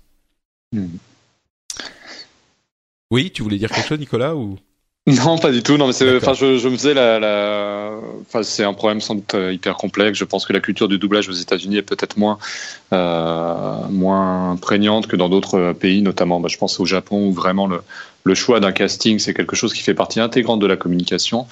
Euh, et, et, voilà, c'est vrai que c'est, c'est des problèmes qui, je pense que c'est plus global, euh, ça, ça, dépasse le, jeu, le cadre du jeu vidéo, mais après voilà, je ne voudrais pas trop me lancer, c'est quelque chose qui m'échappe aussi un peu. D'accord. Euh, Ray Gresco pour euh, Overwatch a évoqué aussi l'inclusivité du jeu, qui est une, un élément qui est. On parlait de, de personnages féminins tout à l'heure. C'est vrai que Overwatch fait la part belle à cet aspect d'une manière euh, pleine de respect euh, que ce soit pour les les femmes ou les euh, les différentes euh, cultures et, et nationalités. Donc il l'a évoqué, c'était c'était bien aussi, je pense. Donc voilà, tout ça pour dire que tous ces éléments qu'on n'attendait peut-être pas dans un événement de, de jeux vidéo ont aussi vraiment fait partie intégrante du truc, à côté de l'aspect marketing commercial, tout ça. Donc c'était bon de, de le noter. Euh, on a aussi eu les World Premiers euh, avec Death Stranding, euh, Zelda Breath of the Wild, Prey développé par ressuscité par Arkane Studios les, les Français, Mass Effect Andromeda avec un premier trailer de gameplay. Qu'est-ce que vous avez pensé de tout ça? Est-ce qu'il y en a qui vous ont marqué? Alors moi, Zelda Breath of the Wild, je suis vraiment hyper euh, prudent. C'est-à-dire que je vois beaucoup d'enthousiasme qui en ressort. Euh, on avait eu l'occasion de l'essayer et bon, ça restait toujours la même zone. Euh, là, oui, effectivement, on a aperçu un peu la princesse Zelda. On a vu qu'il y avait d'autres NPC, que Link n'évoluerait pas forcément tout seul, comme c'était un peu le cas, enfin comme la communication le laissait transparaître jusqu'à présent. Moi, j'ai vraiment des craintes sur, euh, sur tout l'aspect euh, bah, l'aspect graphique, l'aspect technique. C'est pour un jeu qui se veut le, le porte-drapeau euh, à la fois de, le champ du site de la Wii U et le porte-drapeau de la Switch. après, on sait qu'il qu'il ne sortira pas en même temps que la console, ce qui lui laissera sans doute quelques temps en plus. Mais j'ai vraiment l'impression que le pari d'un Zelda en monde ouvert, ce sera quand même difficile à tenir. Alors après, comme toujours avec, avec Nintendo, on sait qu'ils ont quand même un vrai savoir-faire, mais je sais pas. Je, m'attendais à autre chose euh, que la présentation qu'on a eue. C'est pas la première fois qu'on est un peu déçu de, des prestations de Zelda au Game Awards, puisque je, me souviens, il y avait eu Aonuma et Miyamoto qui jouaient sur un écran euh, il y a 2-3 ans. Euh, où on avait du mal à percevoir le jeu. Bon, on va, être dans le wait and see, mais c'est vrai que les autres jeux, que ce soit Mass Effect ou Prey, ça envoie ou même Death Stranding, là pour le coup, ça envoie tout de suite du lourd. Ah, c'est marrant. Je vais je vais revenir sur Zelda juste un instant parce que tu fais écho à mon sentiment aussi qui est vraiment euh, pas très populaire sur le fait que euh, j'ai alors il est vraiment comment dire Zelda, c'est forcément Zelda, donc forcément on va l'apprécier, on va l'attendre, on va l'aimer, etc. Mais j'ai l'impression que sur ce qu'on voit de Breath of the Wild, euh, il y a effectivement pas de quoi s'enthousiasmer à ce point. Et je vois des gens qui sont hypés à un niveau euh, qui, qui, à mon sens, ne correspond pas à ce qu'on a vu. Quoi. Il y a certains jeux et on va me dire ah mais regarde The Last of Us 2, euh, enfin Part 2, euh, c'est pas mal de l'avoir appelé Part 2 d'ailleurs. Je sais pas pourquoi c'est différent de 2, c'est genre la deuxième partie de leur histoire. Enfin bref peu importe. Mais toi, tu t'excites sur The Last of Us Part 2 alors qu'on n'en voit rien. Je trouve que c'est pas la même chose. Euh, je trouve que le trailer de 4 minutes de The Last of Us prouve des trucs. Et on peut être, ne pas être d'accord, mais à mon sens, il prouve des trucs. Le trailer, tout ce qu'on a vu de Zelda, euh, à mon sens, ne montre pas grand-chose. Même graphiquement, comme tu le disais, c'est pas bon, moi je trouve pas ça incroyable. Il y a des gens qui disent ah mais oui, on s'en fout que ça soit pas euh, techniquement beau, artistiquement c'est machin. Moi je trouve pas qu'artistiquement c'est c'est bien, ça a une patte, c'est c'est pas mal, mais j'ai rien vu qui, qui ah. provoque. Euh, non, je sais pas, Nicolas. Ouais, ouais, non. Après, c'est une expérience qui va vraiment se baser sur l'exploration, la découverte et la recherche. Mm. Et ça, c'est impossible de le montrer dans un trailer. Et euh, dans un trailer qui, lui, va surtout essayer de, de chercher le wow effect avec des, des, mises en situation un petit peu spectaculaires. Euh, le plaisir qu'on aura ou non à arpenter les, le Hyrule de Breath of the Wild, c'est vraiment dans le dans la découverte, la manière dont tous euh, mm. les éléments de gameplay vont s'imbriquer. Et ces éléments de gameplay, euh, bah, enfin voilà, tout ce qui est euh, craft, tout ce qui est découverte, tout ce qui est exploration de cavernes, bah ça c'est impossible à montrer. Et mais c'est vrai, je suis d'accord avec toi. Ce qu'on a vu, même tout ce qui est la phase de combat où tu vois Bill Trinan et son acolyte jouer. Euh, bah, je suis désolé, j'ai l'impression de. Pourtant, je suis un Zelda fan. Hein. On m'accuse souvent d'être, ah comme, on, comme, on dit sur Gamecult, euh, N-sex. Mais euh, là, pour l'instant, je suis vraiment, je suis vraiment prudent. En plus, pour y avoir joué, pour y avoir joué un peu, sincèrement, ça cassait pas des briques. Alors, c'était que le début, mais entre les armes qui cassent, entre les collisions un peu bof, la mécanique d'accroche avec l'endurance. Enfin voilà, pour l'instant, c'est pas un truc qui me parle mais euh, mais on va voir. De toute façon, en plus, le plus important, c'est les donjons dans un Zelda. Euh, et pour l'instant, on n'a pas vu grand chose de ça. Hmm. Bon, en tout cas, bon, il, est certain. Je suis pas en train de dire que moi, il n'y a pas une curiosité, même un enthousiasme hein, pour Zelda. Euh, enfin, pour ce Zelda, c'est évident. Mais c'est juste que je suis comme toi, un petit peu plus, un petit peu plus prudent, on va dire. mais les autres, donc Death Stranding, c'est, enfin, Kojima, comme toujours, j'ai un peu l'impression de voir Lost en jeu vidéo, quoi. C'est plein de trucs où on se dit ah mais qu'est-ce que c'est que ce truc? Et puis au final, bah il y aura pas d'explication, donc euh, ok. Euh... Quel quel DA quand même. Ouais, ouais, non, c'est sûr. Il y a une direction artistique qui est oufissime, quoi. Ouais. Des, espèces de. Enfin, moi après, je suis quelqu'un qui m'intéresse énormément à la, la, la, Seconde Guerre mondiale en, en termes de. Enfin, j'ai fait beaucoup de maquettisme et du coup, Enfin, c'est assez, c'est quelque chose que j'aime beaucoup et j'ai vu des pièces d'armure et même des, des, des, façons dont les, euh, dont il a mixé les époques sur les soldats, sur les véhicules. C'est assez dingue. J'étais assez épaté par, euh, par ça. Et puis il y a, et comme tu dis, t'as l'impression de regarder ce truc-là en disant mais qu'est-ce que qu'est-ce que je regarde? Je ne comprends pas, mon cerveau ne comprend pas. Et il y a, c'est très Kojima là-dessus. Ouais. Ce qui est, ce qui est, c'est compliqué de de faire un truc qui qui peut très facilement sombrer dans le n'importe quoi, mais de garder effectivement cette euh, ce lien émotionnel, on en parlait tout à l'heure, avec le, le spectateur, parce que là, même si je me dis bon, euh, je doute qu'à la fin ça donne une explication cohérente ou satisfaisante, parce que euh, voilà, on a on a l'habitude de ce genre de truc, mais il n'empêche, quand je le regarde, je suis euh, complètement dedans, quoi, avec euh, le type qui qui qui sert le bébé dans son conteneur contre lui, Matt Mikkelsen qui qui se transforme en machin et en truc et qui a ce, ces machins noirs sur les yeux. Enfin, c'est oui, moi je suis complètement dedans, c'est c'est certain, ouais. Euh, après Mass Effect Andromeda, bon, ok, euh, à voir. Mass Effect, j'ai trouvé que c'était intrigant. Peut-être qu'il y a un petit peu plus d'exploration, comme je l'espérais, mais c'est quand même, enfin. Quand tu ah, dis, c'est quand même c'est quand même autre chose que la séquence qu'on avait eue euh, pour la présentation PlayStation en septembre dernier. Je veux dire, là tu, tu, tu sortais, tu te demandais où la série allait. Là quand même, euh, graphiquement, ça renvoie. Tu sais que tu vas pouvoir sortir le, le Land Rover, euh, enfin pas le Land Rover.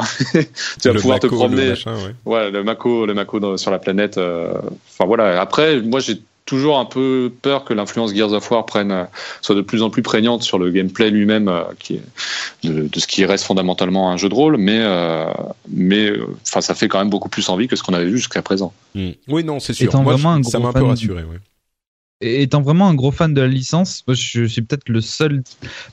Il y a, beaucoup de gens qui attendaient ce fameux trailer de gameplay, qui voulaient qu'il y ait euh, des démonstrations de tir, etc. Moi, je vais peut-être être le seul euh, dans l'assistance à vouloir quelque chose au niveau du scénar. Parce que je trouve que pour, euh, je sais pas, rebooter une licence pareille, il faut quand même plutôt avoir une idée de ce qui se passe au niveau. Enfin, on a une petite idée de ce qui se passe, mais euh, je sais pas, on n'a pas vu. C'est compliqué à montrer euh, en un trailer de deux minutes, tu vois. Ouais. Euh, oui, mais bon, bah, effectivement. Moi, ce que la seule chose que j'ai peur pour Mass Effect, pour finir là-dessus, c'est plus de ne pas tomber dans le dans le mauvais, dans l'écueil du mauvais open world, c'est-à-dire de, de l'open world qui n'est pas pensé pour être vivant et plein comme peut l'être une planète dans laquelle on, on a de la vie, on a vraiment des choses qui s'y passent. Euh, après, niveau graphique et au niveau de, de, ce qui nous a été présenté en termes de décor, de, c'est magnifique. Hein. Franchement, j'étais assez épaté par la beauté des, de tout ça, et même au niveau des personnages. Peut-être euh, un petit reproche au niveau de l'animation faciale. Je trouve un petit peu étrange euh, la façon dont les personnages parlaient et la, la synchro labiale un peu, un peu chelou. C'est toujours compliqué pour ces jeux où il y a énormément de paroles. C'est pas du, euh, c'est du scripté. C'est pas du. Euh, au niveau des, des visages, c'est pas euh, motion capture pour chaque scène de, de conversation parce qu'il y en a tellement donc euh. mais oui disons que moi je je suis toujours euh, plutôt enthousiasme enthousiaste sur ce, ce Mass Effect Andromeda avec euh, cette envie de d'exploration quoi qui a l'air ils, ils ont l'air de, de de se mettre de se diriger dans cette direction en tout cas et puis on a et là c'est dans quelques mois donc ça arrive bientôt euh, bon. Après, c'est pas du tout les mêmes jeux, mais juste sur le, le fait d'avoir fait une suite sur un autre univers, c'est quand même super intelligent d'avoir fait ça. Quoi. On est d'accord. D'avoir dit, bon, on a mis le truc de côté et d'avoir l'autre, je trouve ça très bien. C'est vrai. Euh, bon, on avait euh, d'autres jeux qui ont été présentés, Dauntless avec un look euh, de, de jeu indé classique. Moi, je j'ai pas du tout accroché autant que les autres. Euh, Bulletstorm, un remaster, Halo Wars 2 qui est visiblement un truc qu'attendent beaucoup de gens, Dead Rising 4 qui arrive bientôt, Spectre of Torment, la suite ou plutôt le prequel de Shovel Knight, etc., etc., etc. Dans tous ces petits jeux, ces petits trucs qui ont été annoncés, quelque chose à retenir ou est-ce que on clôt ce chapitre Game Awards? Mmh, Dauntless, c'est bien le clone de Monster Hunter avec les, les graphismes de, de Battleborn, c'est ça? Euh, non, Ouais, ah c'est celui où. Ah non. Non, Dauntless, c'est euh, celui qui est. Euh, euh c'est un truc au, au, graphisme hyper euh, indie. attends, alors que je. Ah. Non, ou alors pas je me du trompe. compris quel était le principe. C'est pas un genre de MOBA RPG. Ah non, mais pardon, je me trompe, je me trompe. Excuse-moi, c'est j'ai dû. Ah oui, d'accord. Non, non, t'as raison. Bah, celui-là, oui, il a l'air, euh, il a l'air assez sympa, effectivement. Excuse-moi, c'est bien celui-là. C'est une sorte de Monster Hunter. Euh, ah, tu vois, j'avais mes fiches à jour euh, parce que je l'ai découvert hier en préparant l'émission et c'est vrai que je trouvais ça, je trouvais ça assez audacieux qu'un qu'un studio se frotte à, se frotte à ce genre de à ce sous-genre enfin c'est pas un sous-genre au sens non c'est pas négatif mais c'est un genre un peu niche quoi c'est sûr oui. exactement et j'attends de voir ce qu'ils vont proposer mais t'as raison, moi j'attends encore le, le Monster Hunter en fait. Monster Hunter, à chaque fois qu'il y en a un qui sort sur 3DS, je prends la démo, j'essaye et je veux me, eh, je veux faire partie de ces gens qui adorent Monster Hunter parce qu'il y a une sorte de, de sous-culture, encore une fois, pas au sens négatif, mais euh, subculture euh, de, de Monster Hunter. Et les gens qui aiment Monster Hunter sont complètement fous de Monster Hunter. Quoi, c'est un truc, c'est un univers, et j'aimerais euh, pouvoir faire partie de ce truc. Et à chaque fois, je rentre pas dedans. Et je sais pas pourquoi, mais euh... faut, y a, faut pas désespérer. Moi, j'ai mis 10 ans avant d'enfin embrasser Monster Hunter parce que j'avais testé le premier à l'époque sur Gamecube. Je crois que j'ai mis 5 et PSP j'ai mis 4 et j'arrivais pas du tout à comprendre la philosophie de ce jeu-là. Euh, et en fait, c'est le fait de me mettre à Dark Souls avec ce, ce côté gameplay assez lourd et euh, des armes qui mettent des plombes à sortir et très exigeant dans le positionnement qui m'a fait prendre conscience euh, du potentiel de Monster Hunter et depuis je n'arrive plus à décrocher non plus. Donc ah voilà, c'est c'est pas faut pas désespérer. y a, tu peux toi aussi rejoindre un jour la guilde des chasseurs de Monster Hunter. Mais alors si moi euh, mon, mon seul contact avec les Dark Souls like c'était euh, Bloodborne que j'ai sur lequel j'ai passé peut-être je sais pas une dizaine d'heures, j'ai fini par comprendre l'attrait mais je suis pas rentré dedans non pas plus. encore. Tu vois, non, mais je pense que c'est pas mon type de jeu. Mais est-ce que ça veut dire que si on n'est pas vraiment euh, attiré par euh, ces, ces mécaniques-là, euh, de, donc les mécaniques d'un Dark Souls avec positionnement, arme lente, etc., où il faut apprendre vraiment le, le, les, les mouvements, les habilités, les mécaniques des monstres. Si on n'apprécie pas ça, est-ce que Monster Hunter n'est pas forcément pour nous? Je pense que tu pars quand même avec de, très mauvaises bases, ah. effectivement, si ce, côté gameplay un peu euh, pas exigeant, mais euh, un peu rigide, faut bien le dire. Euh, hmm. bah, faut, faut accrocher quand même. Ah, Disons que c'est pas toi qui rentre dans le jeu, c'est plus le jeu qui te rentre dedans. Exactement. Ce type de jeu. Euh, bon, écoute, alors euh, Monster Hunter, il y a un, des films qui vont arriver. Visiblement, l'équipe de Resident Evil euh, va s'atteler à l'univers Monster Hunter. Peut-être que c'est par là que j'y rentrerai un petit peu plus, mais euh, ça pourra être un autre aspect intéressant de cet univers qui décidément continue à connaître le succès. Euh, bon, bah écoutez, donc c'est tout pour les Game Awards. Euh, malgré tout, moi, un moment qui m'a plu, qui est toujours sympathique, euh, qui, qui, sur lequel je reste positif. enchaînons avec les autres news, les autres informations et euh, le la sortie du jeu euh, peut-être d'un des jeux les plus attendus de cette année, Final Fantasy XV disponible depuis environ une semaine. Euh, moi, j'ai on parlait de bro bromance, de brofest tout à l'heure. J'ai joué un petit peu. j'ai j'ai comment dire? Je suis curieux, euh, mais j'ai vraiment, c'était quelques heures, donc ça fait pas du tout office de test, mais je suis, je, je suis curieux, mais pas euh, immédiatement emballé, on va dire. Euh, toi, Nicolas, t'as fait le test pour Gamecult. Euh, au-delà de la question de la note, c'est vrai que Gamecult généralement note un petit peu plus sévèrement que les autres publications, c'est-à-dire qu'un 7 pour Gamecult, c'est un bon jeu. Euh, donc 8 c'est vraiment très bon, 9 c'est assez exceptionnel, ça arrive très rarement. Donc on compare au si on si, si sur un autre site 60, un jeu à 70, bah c'est plutôt mauvais signe. malgré ça, ta note et, et c'est on, va juste dire ça. Ta note donc c'est 6. Euh, donc c'est en dessous d'un bon jeu. C'est, je sais pas comment vous le qualifiez. C'est assez bon, moyen. On appelle euh, ça honnête. On va dire que ça, va satisfaire ceux qui aiment le genre, mais euh, c'est peut-être pas suffisamment bon pour le conseiller à, d'autres, des joueurs qui chercheraient un mhm. un RPG qui, qui, les satisfasse pleinement en fait. D'accord. Donc effectivement, voilà pour le, le, contexte de la note qu'il fallait évoquer quand même. mais au-delà de la note, euh, donc, quelles sont tes impressions sur le jeu? Qu'est-ce que tu en penses?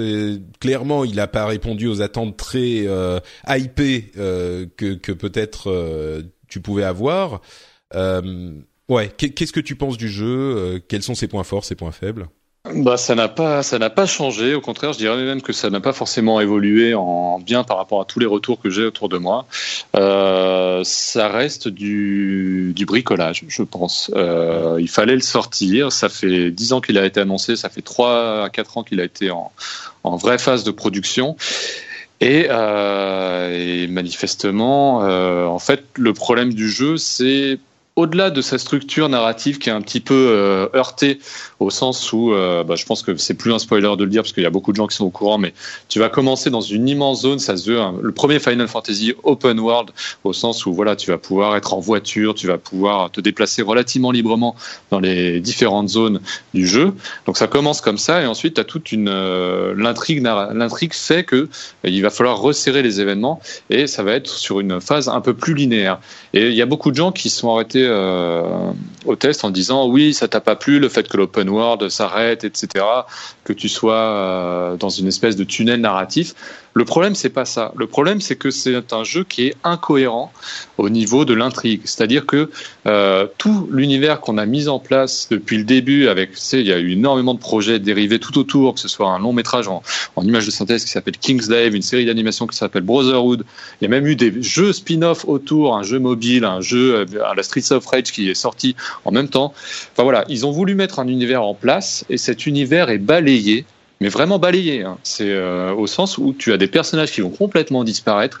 Tu as une mise en place géopolitique euh, qui, euh, par exemple, dans FF12, ça c'était très bien raconté. Tu sentais qu'il se passait des choses autour de l'itinéraire de ton personnage principal. Là, le personnage principal, c'est le prince Noctis qui reconquérir son trône. Et le truc, c'est que la reconquête, oui, pourquoi pas, mais c'est une reconquête qui se passe avec des personnages qui sont à la fois inintéressants, qui sont projetés, éjectés du scénario, c'est-à-dire que tous les persos cool que tu vas avoir, qui vont rejoindre ton équipe, bah, tu ne sais pas pourquoi ils vont disparaître. Euh, il y a même des antagonistes qui vont disparaître sans aucune raison. Et euh... disparaître, tu veux dire que euh, tu les rencontres deux fois et puis tu les vois plus, mais on pourrait se dire euh, si on est un petit peu strict au niveau euh, scénaristique, c'est juste parce que tu les tu les rencontres plus dans tes aventures ou est-ce que c'est au-delà de ça, on se ils se disent bon, on se voit dans deux jours à machin, il est pas là et personne parle plus. C'est c'est oui, c'est effectivement au-delà de ça, tu vas avoir bah, des, des, personnages que tu pensais majeurs euh, dans l'intrigue. Alors malheureusement, je ne peux pas spoiler parce qu'il y a des gens qui l'ont pas encore fait. Mais euh, certains, tu vas les voir apparaître cinq minutes. D'autres que tu voyais beaucoup dans Kingslave, euh, donc qui servait d'introduction de prologue à FF15. Euh, tu te demandes finalement quel a été leur rôle. À la base, ça part d'un conflit, d'une invasion d'un empire. Finalement, l'empereur, tu ne le verras jamais dans Final Fantasy XV, par exemple. Ah bon? Non, non, non. Ah oui, tu ne sauras, jamais ce qu'il advient de l'Empire. tu... Enfin, c'est assez hallucinant de voir un jeu qui est déconstruit comme ça. D'autant plus que au niveau de la réalisation comme du gameplay, c'est pas non plus à, c'est pas non plus. À tomber par je comprends, en fait, je comprends pas les, je comprends pas comment la presse qui est souvent prompte à pointer du doigt certains défauts majeurs structurels des jeux Là, pour le coup, c'est fait embrumer l'esprit. T'as l'impression qu'ils ont jeté confusion, euh, le sort de confusion de Final Fantasy XV. J'ai jamais vu un tel plébiscite pour un jeu qui est autant cabossé. D'autant plus que la plupart des, des tests ont fait ressortir les défauts. Tu vois, les défauts, que ce soit les défauts structurels, les défauts de, de gameplay euh, pur. Hein, tu vois, caméra, contrôle, euh, même les quêtes FedEx. Euh, au sens où c'est vraiment une structure de quête à l'ancienne, c'est-à-dire que tu vas récupérer ta quête. Déjà, tu peux prendre qu'une quête de chasse, euh, tu peux en activer qu'une seule euh, au, au, dealer de quête, c'est-à-dire que quand tu l'auras fini, il faudra retourner la valider pour qu'elle s'active. Euh, enfin, pour ça, c'est les quêtes de chasse spécifiques où tu vas chasser un gros monstre. T'as quand même d'autres quêtes à côté si tu oui, veux. Oui, t'as d'autres quêtes annexes secondaires que tu peux reprendre et là, pour le coup, tu vas pouvoir en faire plusieurs, mais tu seras quand même obligé d'aller, de retourner euh, au mandataire pour, euh, pour la valider. Et tout ça, ça rend le jeu extrêmement laborieux parce que les déplacements, comme ils ne sont pas vraiment libres, du moins jusqu'à un certain stade de l'aventure, euh, bah, tu perds ton temps en voiture. Et c'est vrai que comme euh, le, tu n'as aucun plaisir à conduire, étant donné que tu ne peux pas euh, quitter la route. Ah oui, alors ça c'est un truc qu'il faut qu'il faut mentionner effectivement et qui est c'est le cas au début. Tu vas me dire si c'est le cas ensuite. Quand tu veux aller d'un point à un autre en voiture, euh, tu ne peux pas quitter la route, donc tu es tout droit. Tu peux changer de voie, mais c'est tout et tu dois te taper l'intégralité du voyage en voiture qui peut durer plusieurs minutes. Donc tu fais rien. Est-ce que c'est le cas euh, pendant longtemps dans l'aventure? T'es juste quand tu vas d'un point à l'autre de la carte, t'es juste dans la voiture pendant 4 minutes et tu regardes le paysage, c'est ça? Alors tu auras du fast travel. la fin du fast travel, c'est que le temps de chargement est tellement long que tu viens, euh, tu en viens à arbitrer toi-même si tu vas activer le fast travel ou non, et euh, s'il vaut mieux se manger le temps de chargement qui prend une à deux minutes, ou s'il vaut mieux le faire en, voiture, parce qu'au moins en voiture tu peux changer de station de radio et tu as les anciennes musiques de Final Fantasy euh, qui peuvent tourner en boucle, et ça c'est plutôt cool. Mais voilà, il y a un vrai problème, il y a un vrai problème de d'architecture de jeu, et, pourtant j'ai pris Ouais, vas-y. Vas J'ai pris du plaisir. plaisir. Oui, c'est ce que j'allais dire. J'ai pris du plaisir malgré tout. C'est-à-dire que au-delà de tout cet univers euh, où il y a des contradictions, il y a des personnages qu'on retrouve pas euh, de, de, de, tel ou tel euh, élément de cet univers qui a été installé, si quelqu'un achète le jeu tout seul et se dit bon bah je vais vivre une aventure Final Fantasy, euh, est-ce qu'il y a du plaisir à prendre quand même quoi? Ouais, je trouve que le système de combat se tient. Alors c'est pas le plus profond qui soit, mais le fait d'avoir deux boutons, un pour attaquer, un pour se défendre, et que tout s'enchaîne de façon extrêmement, euh, extrêmement plaisante avec des animations hyper travaillées. Euh, tout l'aspect bromance ressort également au combat puisque tous tes partenaires, euh, tes trois, tes trois compères vont t'aider. eux aussi vont avoir leur, technique bien particulière. Ils vont, ils vont tous se taper dans la main pendant les enchaînements. et puis même en, termes de sensation d'impact, en termes de, de puissance visuelle, le fait de pouvoir te téléporter, t'accrocher à différents en point, puis revenir foncer, fondre sur l'ennemi. Tout ça, ça fonctionne extrêmement bien. Euh, tu as une espèce d'équivalent de, de sphérié à la Final Fantasy X où tu peux activer des compétences au début quand tu penses que ça a une incidence sur la difficulté de challenge. Bah, tu prends plaisir à arbitrer euh, dans quel point, dans quelle catégorie de points euh, tu vas dépenser tes points de compétences. Donc, est-ce que tu vas plus privilégier la magie, est-ce que tu vas plus privilégier les attaques? Voilà, euh, mécaniquement, euh, au sens mécanique, euh, quand tu te déplaces et quand tu combats, ça va. Après, les caméras sont quand même un peu flinguées dans les endroits étroits, mais je peux pas dire que, enfin, toute la partie en, monde ouvert, malgré tout, j'étais, j'étais euh, happé par l'aventure. Faut dire que je l'ai attendu comme un fou. Je pensais l'avoir le week-end, je l'ai pas eu. Enfin bref, j'ai, enfin voilà. je suis à la base, à la base, je suis un fan de Final Fantasy et tout l'aspect euh, émotionnel. On me reproche d'avoir fait un test froid, un test clinique, je ne sais quoi, euh, sur tous les 1500 commentaires des lecteurs. Euh, faut bien comprendre que j'adore Final Fantasy et j'avais envie que le jeu soit une réussite. Enfin, le problème c'est que c'est que c'est que il part il part en vrille et je suis vraiment surpris, étonné que euh, qu'on ait un peu été les seuls à le dire. Euh, même si j'ai vu certains tests, notamment dans la presse française chez Millennium, qui lui aussi est plutôt en accord euh, avec les vrais problèmes, les vrais problèmes objectifs du jeu. Tu peux laisser la part émotionnelle prendre le dessus, le côté bromance, etc. Mais quand tu as des, des, des, trous aussi, des gouffres dans l'intrigue, à, un moment, tu te demandes, euh, tu te demandes si, si, on t'a pas pris pour un con, quoi.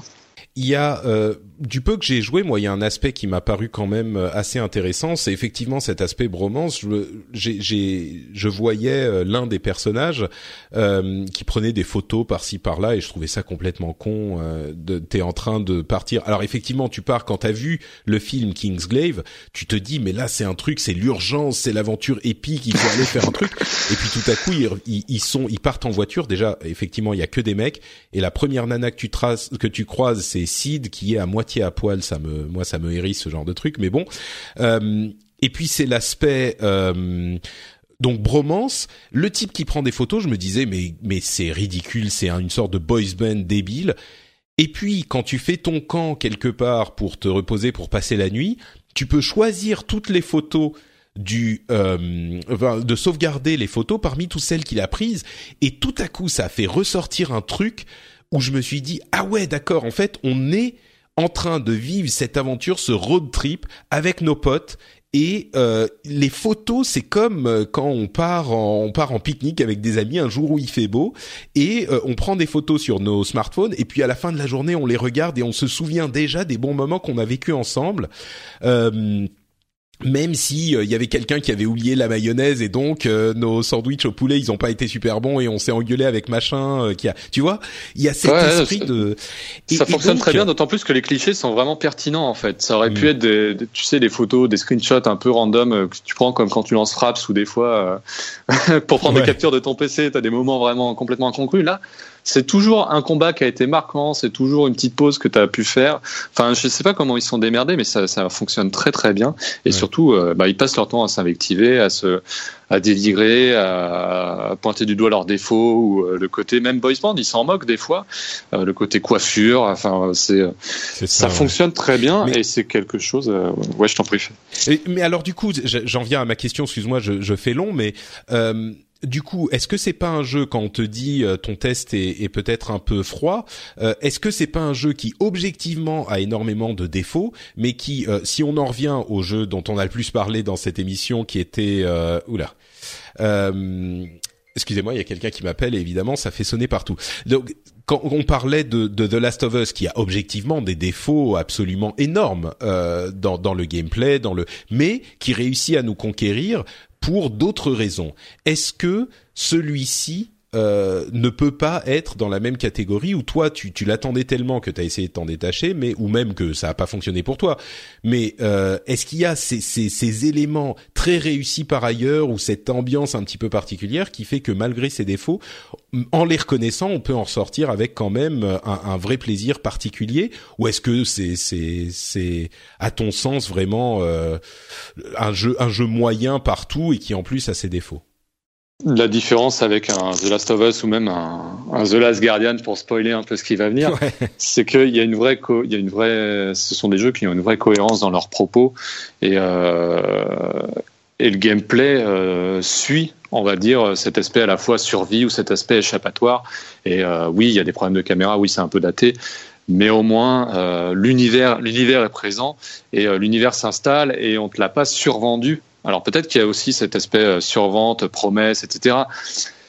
Mais euh, il y a quelque chose qui, est tangible, qui existe, qui part d'une vraie démarche, une vraie proposition. Là, tu as l'impression qu'on t'a monté un plan marketing en épingle et que tout se délite et que l'œuvre majeure qui aurait dû souder tout ça, en fait, euh, n'a aucune cohérence, n'a aucune profondeur. Et euh, je veux bien que oui, euh, j'ai entendu dire oui, mais la fin rattrape tout. mais non, non, non, je suis désolé. À partir du moment où tu es complètement sorti de l'intrigue, par la faute du jeu et par la faute d'une question de délai, il fallait rendre le jeu, il fallait le finir, il fallait ben ouais, non, je suis désolé, tu peux plus, tu peux plus euh, donner un passe droit à tout ça, même si tu as eu pendant, euh, on va dire, quelques heures de bons, de bonnes vibes, de bons frissons. Euh, y a, et puis il y a certaines phases de gameplay qui sont inadmissibles euh, pour un jeu de 2016, quel qu'il soit, vraiment. Enfin, quand tu quand tu y viendras, tout le monde parle du, du fameux chapitre 13. Euh, toute la rédac malheureusement est tombée, était là au moment où j'ai commencé cette phase et on est tous tombés de notre notre chaise. Enfin, c'était hallucinant, c'était du jamais vu. Euh, donc non, non. Ah, dans le mauvais sens du terme, c'était euh, c'était impensable, vraiment impensable. Euh, c'est un peu, c'est comme si on t'avait marié, comme, comme, on disait, comme si on t'avait marié les pires phases de Resident Evil et de Metal Gear Solid dans un même jeu. Enfin voilà, je, je sais pas. C'est pour ça que je parle de bricolage. autant autant il y a des jeux où l'émotion ou l'intrigue font oublier certains défauts. Autant là, c'est justement le contraire. C'est parce que l'intrigue se délite que tous les défauts ressurgissent. Bon. Ok, bon bah au final ça donne un jeu honnête euh, qui est qui est selon toi euh, effectivement qui ne correspond certainement pas aux attentes euh, qu'avait toute la communauté, qui est pas non plus abyssal, hein, qui est qui est honnête. Mais ouais, après, après, il y a beaucoup, il y a beaucoup de gens qui apprécient le jeu. Hein. Faut pas, enfin, c'est un avis parmi d'autres, mais en tout cas, j'ai beaucoup de lecteurs et c'est assez rare pour être souligné. J'ai beaucoup de lecteurs qui me disent, ça y est, j'ai enfin fini le jeu et je comprends tout à fait ce que tu voulais dire. Hmm. Et euh, c'est pas aussi fréquent d'avoir les lecteurs qui qui prennent le temps de t'envoyer un mail et j'en ai reçu quand même pas mal pour dire ça quoi. Euh, c'est beaucoup, c'est assez fréquent qu'on t'insulte sur les forums, mais que des que des que des joueurs fassent la démarche ensuite de dire ah ouais en fait euh, j'ai joué au jeu vraiment, je l'ai fini et euh, je comprends ce que tu voulais dire et je te trouve même, je t'ai trouvé même assez conciliant. Tu vois, bon. pour en arriver à ce point-là, c'est qu'il y a peut-être des il y a peut-être des défauts objectifs quoi. Ouais, effectivement. Bon, bah écoutez, euh, faites-vous votre avis aussi et puis venez nous dire euh, dans les notes de l'émission ce que vous en pensez. Euh, on serait curieux de le savoir également. Mais merci en tout cas, Pouillot, pour ces impressions détaillées sur Final Fantasy XV qu'on attendait tous, il faut bien le dire. Euh, bon, on, on, va euh, enchaîner un petit peu plus vite parce que je vous ai gardé déjà très très longtemps. Euh, The Last Guardian, désolé Jeff, hein, mais euh, c'est Pouillot qui a joué à tout ça. Euh, The Last Guardian, autre jeu hyper hyper attendu. il sort demain au moment où on enregistre. Le NDA se termine en milieu d'après-midi, donc on publiera à ce moment pour que tu puisses nous dire en, en quelques mots quelques impressions, hein, parce que là c'est pas toi qui fais le test.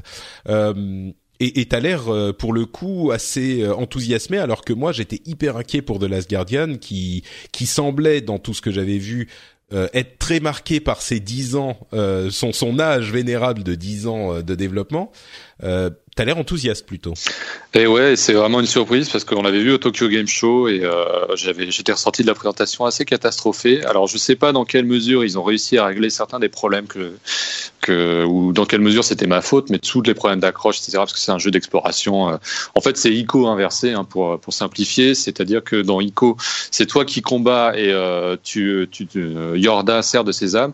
Et là, c'est différent, c'est toi le sésame et c'est l'énorme bête qui s'appelle Tricot qui va se charger de te défendre face à, différentes, menaces. Alors ça reste toujours dans la même lignée. Et très sincèrement, euh, bah, c'est l'anti-FF15. C'est euh, il y a des défauts, mais la cohérence et la puissance émotionnelle qui se dégagent du moindre endroit que tu as visité, euh, bah, ça donne une cohérence à tout le propos, à tout le message. Je l'ai pas encore fini. Euh, je sais que Boulapoire en a pleuré euh, réellement. Donc Paris réussi pour pour le jeu de, studio. Mon acolyte Daniel, avec qui on fait le, le podcast euh, Gaijin Dash aussi, on est ressorti complètement bouleversé. Et très sincèrement, de ce que j'en ai vu, je ne sais pas si je suis loin de la fin, mais euh, c'est vraiment euh, c'est une expérience de jeu extraordinaire et ça me permet de finir cette année sur une note euh, absolument absolument divine. C'est on parlait de miracle de Noël tout à l'heure. Je pense que c'est vraiment le miracle de 2016, mais ça prouve aussi déjà de un qu'il ne faut pas douter de Fumito Ueda jamais. Après Ico et Colossus, le mec avait prouvé et c'est vrai que The Last Guardian, je pense que voilà sa trilogie est faite et bah voilà, euh, le mec est, le mec s'est définitivement installé comme les auteurs qui comptent dans le jeu vidéo. Mais surtout, euh, il y a plein de problèmes, effectivement. Il y a des problèmes de caméra, il y a des problèmes d'accroche. Euh, si tu joues pas sur PS4 Pro, il est pas fluide. Mais c'est tellement. Ah oui, non, mais attends, t'es passé. il est pas fluide si tu joues pas sur PS4 Pro? Il est moins fluide en tout cas. C'est garanti. Ah ouais. ouais. mais mais je te dis, la, la, la, la, topographie des lieux, la manière, c'est surtout les réactions d'un naturel mais bluffant de tricot. T'as l'impression de voir. Si t'as déjà eu un animal de compagnie, euh, bah voilà, t'as vraiment l'impression de le revoir dans toutes ses attitudes, dans toutes ses mimiques, dans tout la, la manière qu'il a de de t'engueuler quand tu fais une, une connerie, la manière qu'il a de, de tendre la tête pour que tu le caresses dans les moments un peu plus difficiles. Toi, le temps que tu vas prendre à, à éponger ses blessures, Enfin, c'est fascinant. C'est vraiment une œuvre fascinante. J'ai hâte de le finir. Euh, et vraiment, je pense que c'est euh, c'est clairement l'un des temps forts de l'année, si ce n'est euh, si ce n'est le jeu de l'année. Ah, déjà déjà Gotti. C'est. Je pense que ouais ouais. Ouais, vraiment, vraiment, et enfin, j'ai même pas fini le jeu, c'est dire. Mm. Euh, donc, euh, et pour ceux, et pour tous ceux qui disent, euh, vous ne testez pas avec votre cœur ou votre émotion, bah c'est la preuve que non. C'est que quand tu as un, modèle de, cohérence artistique et ludique comme celui-là, pourtant tu fais pas des choses extraordinaires. C'est comme Ico, hein. tu, tu débloques des portes, tu actives des switches, euh, mais tu as un tel attachement euh, qui se qui se crée un tel lien qui se crée entre une bête qui peut être capricieuse, qui peut ne pas t'écouter, mais ça fonctionne bien quand même. Moi, je m'attendais à ce que, le gameplay soit un peu trop euh, mis en sourdine, que tu sois trop dépendant des caprices de, la bestiole, et en fait, tu te rends compte que par plein de subterfuges, le jeu va quand même réussir à te guider, va quand même réussir à te débloquer, euh, que Tricot va finir par s'exécuter sans que toi tu aies besoin de l'emmener, d'insister. Et euh, du coup, ça crée une relation extrêmement naturelle. Et euh, bah, chapeau, chapeau Wida et chapeau Sony parce que c'était c'était vraiment pas gagné quoi. Oh là là, ça donne envie. Hein. Euh... bah, je, je te remercie, je viens de dépenser 60 euros sur c'est c'est marrant parce que bon, on parlait. Tiens, je, je en, t'écoutant, je me suis dit ah bah c'est peut-être euh, ton jeu de l'année et du coup euh, on se rend compte que l'année bah elle est pas terminée jusqu'au dernier moment parce que là on est déjà en décembre et du coup je me rends compte aussi que j'ai pas mentionné le fait que Overwatch était le jeu de l'année dans les Game Awards. Euh, il a reçu donc le, titre de jeu de l'année, ce qui surprend pas grand monde hein, effectivement parce que beaucoup étaient ont découvert le jeu.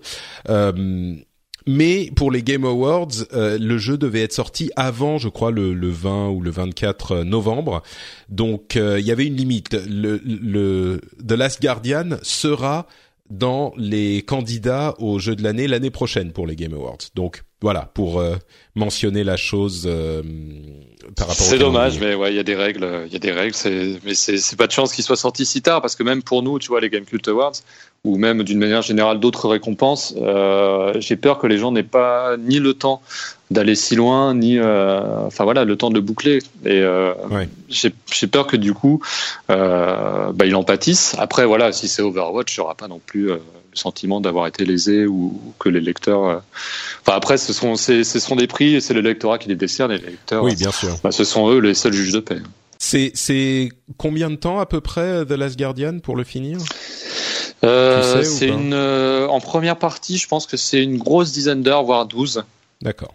Euh, après, t'as des trophées pour le finir. quand même de, de, juste ouais, ta petite ça, c'est un peu la réflexion que je me faisais hier, euh, mais en fait, ils arrivent quand même à trouver quelques petites mécaniques, euh, qu'ils introduisent quelques petits trucs supplémentaires qui font que ça renouvelle un peu l'expérience. Mais je suis d'accord avec toi.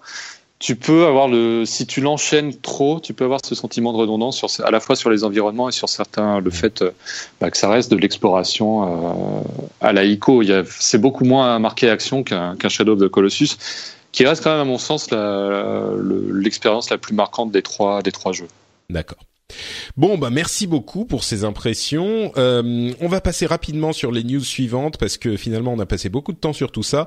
Euh, il y a un réseau qui s'appelle Hatch, euh, un, un un, comment dire, un service de jeu en streaming développé par le développeur d'Angry Birds, Rovio, qui va arriver euh, sur mobile, sur Android spécifiquement. Il arrive en bêta euh, invitation seulement l'année prochaine. Euh, je voulais le mentionner parce que on a aussi chez Facebook Messenger, donc l'application Messenger, qui inclut désormais des jeux en HTML5 qui sont jouables dans Messenger. Alors on peut pas jouer en un contre un, on peut comparer les scores, etc. Mais il y a des jeux comme Pac-Man, Space Invaders, euh, il y en a beaucoup. Et c'est marrant de voir que euh, dans l'industrie du mobile, euh, le jeu vidéo continue à évoluer et à proposer d'autres formules qui, qui, pourraient continuer à, à, rendre la chose intéressante, intrigante. Moi, je regarde plutôt du côté de Mario Run pour des vrais jeux de gamers, mais il n'empêche que ce genre d'initiatives sont à noter aussi, et notamment le fait que Facebook inclut des jeux, comme c'était le cas sur des applications au Japon, par exemple, on pense à Line ou à d'autres applications du genre qui incluent des jeux qu'on peut télécharger. Euh, Facebook a, euh, désormais cette possibilité de jouer dans Messenger. C'est euh, du coup Messenger se transforme en Facebook aussi, c'est un petit peu bizarre. Euh, et puis il y a YouTube qui a enfin lancé YouTube Gaming en France sur iPhone et iPad. j'ai l'impression que le soufflet est un petit peu retombé. YouTube Gaming, c'est gentil, mais ça n'a pas du tout réussi à venir chatouiller Twitch. Donc euh, bon, je sais pas si je vais lancer YouTube Gaming plutôt que YouTube tout court, mais euh, il est désormais disponible. Et puis enfin, oui, c'est bien foutu leur site.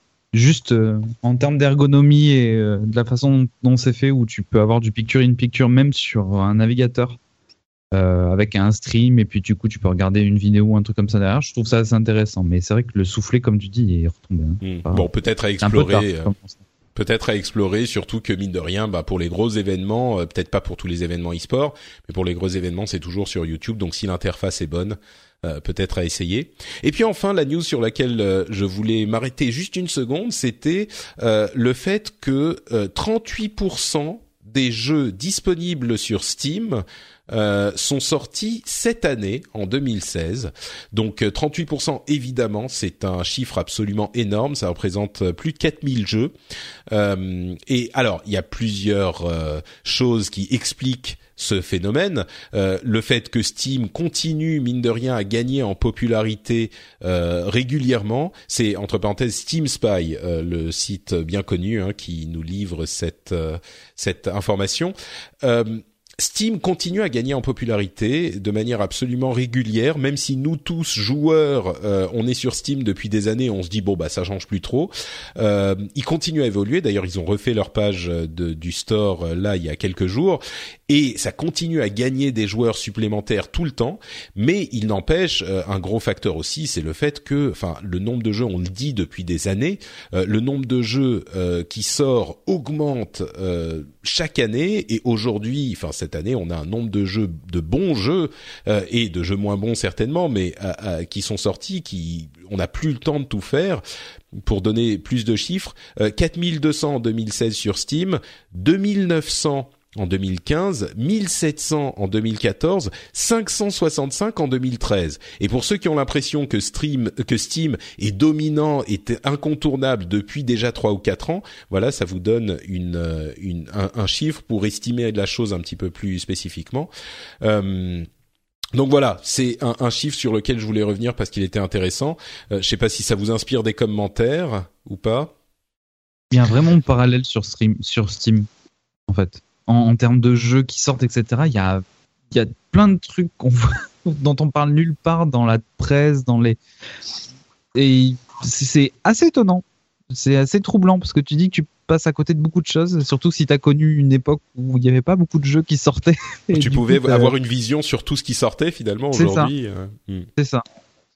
Ouais, et puis c'est la preuve que sans Steam, tu n'existes pas sur PC, et donc ça, ça a ses avantages comme ses revers. Euh, J'avoue que nous, c'est quand même beaucoup plus difficile aujourd'hui, comme tu disais, de suivre, de suivre l'actualité de toutes les sorties Steam, parce que euh, il faut vraiment réussir à trier le bon grain de livret. Et, euh, sincèrement, à part les jeux qui ont un semblant de communication ou les jeux qui sont passés dans le radar de, bah, de Gotos et Boulapoire, qui eux sont spécialisés dans l'indé, euh, le reste, c'est, euh, t'as l'impression, enfin, c'est du gavage, quoi. Déjà comment tu trouves le temps, comment tu trouves, euh, comment tu fais la démarche toi-même de, de, prendre le temps de t'intéresser à ces jeux-là? J'ai peur que effectivement euh, beaucoup d'appelés, peu d'élus, euh, bah, ça se vérifie à nouveau. Et bah, c'est assez flippant pour certains créateurs qui avaient un peu misé leur stratégie là-dessus et qui vont devoir, comme sur l'App Store, bah, devoir transiger avec des, des, règles ou avoir le, le, le coup de bol. Quoi. Ouais, c'est vrai que c'est pas facile de sortir de la forêt du coup euh, avec euh, tellement de trucs. On se demande, c'est difficile d'estimer si euh, il y a plus de jeux qui viennent sur Steam qui étaient ailleurs avant, peut-être en, en jeu téléchargeable sur un site web ou même en jeu HTML ou des petits trucs de, de qualité douteuse, ou s'il y a simplement plus de jeux, sans doute un petit peu des deux. Mais le résultat, c'est effectivement que c'est difficile de sortir du lot, quoi. Euh, bon, euh, quelques petites news euh, juste mentionnées. MechWarrior 4, euh, pardon, MechWarrior 5 a été annoncé. Alors c'est pour les fans de simulateurs de gros robots. je dis simulateur dans le sens genre Flight Simulator ou ou même Farming Simulator. C'est pas un jeu d'action. Enfin oui, un jeu d'action, mais genre vraiment simulation. Crackdown 3 a été confirmé comme sortant avant la Xbox Scorpio, donc il sortira cette année, on, on l'espère. Et puis il y a une grosse mise à jour pour No Man's Sky qui a qui semble vouloir tenir ses promesses d'évolution sur la durée. Donc euh, si vous êtes euh, vous aviez été séduit par ce jeu à l'origine et que vous en vouliez plus, ben il y a de la construction de base, euh, etc. Enfin plein de choses en plus à faire. Moi, pour moi, ça me parle pas énormément. Mais... Elle est sortie avec de gros bugs sur PC. Écoute, sur console, elle fonctionne. Donc voilà c'est l'essentiel. Euh, et puis voilà, ça va être tout. Euh, on va passer sur les, les deals incroyables du Black Friday qu'on aurait pu commenter. On espère qu'ils reviendront pour Noël, parce que si c'est pas le, si vous n'avez pas encore de console, bah c'est vraiment le moment de vous jeter dessus, parce qu'il y avait des trucs complètement fous. Et puis on va conclure cet épisode en vous remerciant encore une fois d'avoir été là euh, sur la durée, le, très long épisode finalement. Mais merci d'avoir éclairé tout ça de vos lumières. Euh, est-ce qu'on peut te, de, vous demander et à commencer par Nicolas, où on peut vous retrouver sur Internet. Euh, bon, en l'occurrence Game Cult, mais est-ce qu'il y a d'autres choses que tu voudrais mettre en avant? Euh, bah, Gamecube déjà c'est pas mal. Sinon, euh, pour euh, le Twitter et euh, bah, sur Gamecube on fait beaucoup d'émissions. On en a une notamment qui s'appelle Gaijin Dash, qui est un podcast qui se centre sur l'actualité du jeu vidéo japonais, qui est mensuel avec mes acolytes Greg et Daniel. Et voilà, c'est vrai qu'on essaie un peu de défendre l'honneur du jeu vidéo japonais, qui, comme le prouve The Last Guardian ou Dark Souls 3 ou d'autres titres du genre, est loin d'être mort, quoi qu'on puisse en dire. Merci beaucoup. Effectivement, Gaijin Dash, émission de qualité. On avait d'ailleurs reçu euh, à différentes reprises Daniel et Greg qui nous avait fait euh, lui un topo sur le Tokyo Game Show en septembre qui était absolument mémorable. Les auditeurs avaient apprécié. Euh, donc Gaijin Dash, l'émission à suivre. Jeff, où te retrouve-t-on? Alors, vous pouvez me retrouver sur la chaîne Twitch, twitch.tv slash geeking. Euh, en gros, je suis soit devant la caméra en train de faire des streams, soit derrière la caméra en train de produire les émissions de technologie et de culture geek que l'on fait. Euh, et puis pour entendre mes bribes et autres bêtises que je peux raconter sur Internet, c'est at Jeff underscore Quaderi, Q-U-A-D-E-R-I, sur Twitter. Et pour Jeff et pour euh, Nicolas, les, les liens vers les tweets, les Twitter seront dans les notes de l'émission. Pour ma part, c'est Note Patrick sur Twitter et sur Facebook.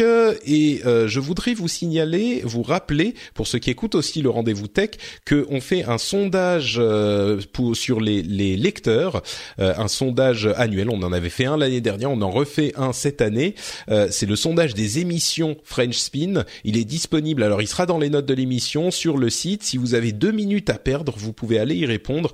il y a des questions un petit peu sympathiques également qui pourraient vous amuser. Donc euh, voilà, ça prend 5 minutes. Si vous avez 5 minutes à perdre, allez faire ça. C'est le sondage des émissions.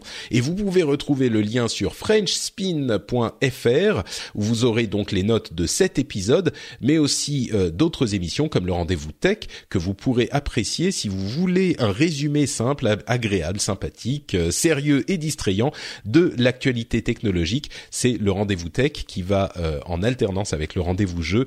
Tout fonctionne parfaitement bien, c'est merveilleux, le monde de la technologie. On vous remercie de nous avoir écoutés durant ce long épisode. Et puis je pense que pour le prochain, on fera notre petit euh, épisode des meilleurs jeux de l'année, entre autres. Hein, on couvrira l'actu aussi. Donc euh, j'espère que vous nous rejoindrez pour celui-là également. Merci à vous tous et à dans 15 jours. Ciao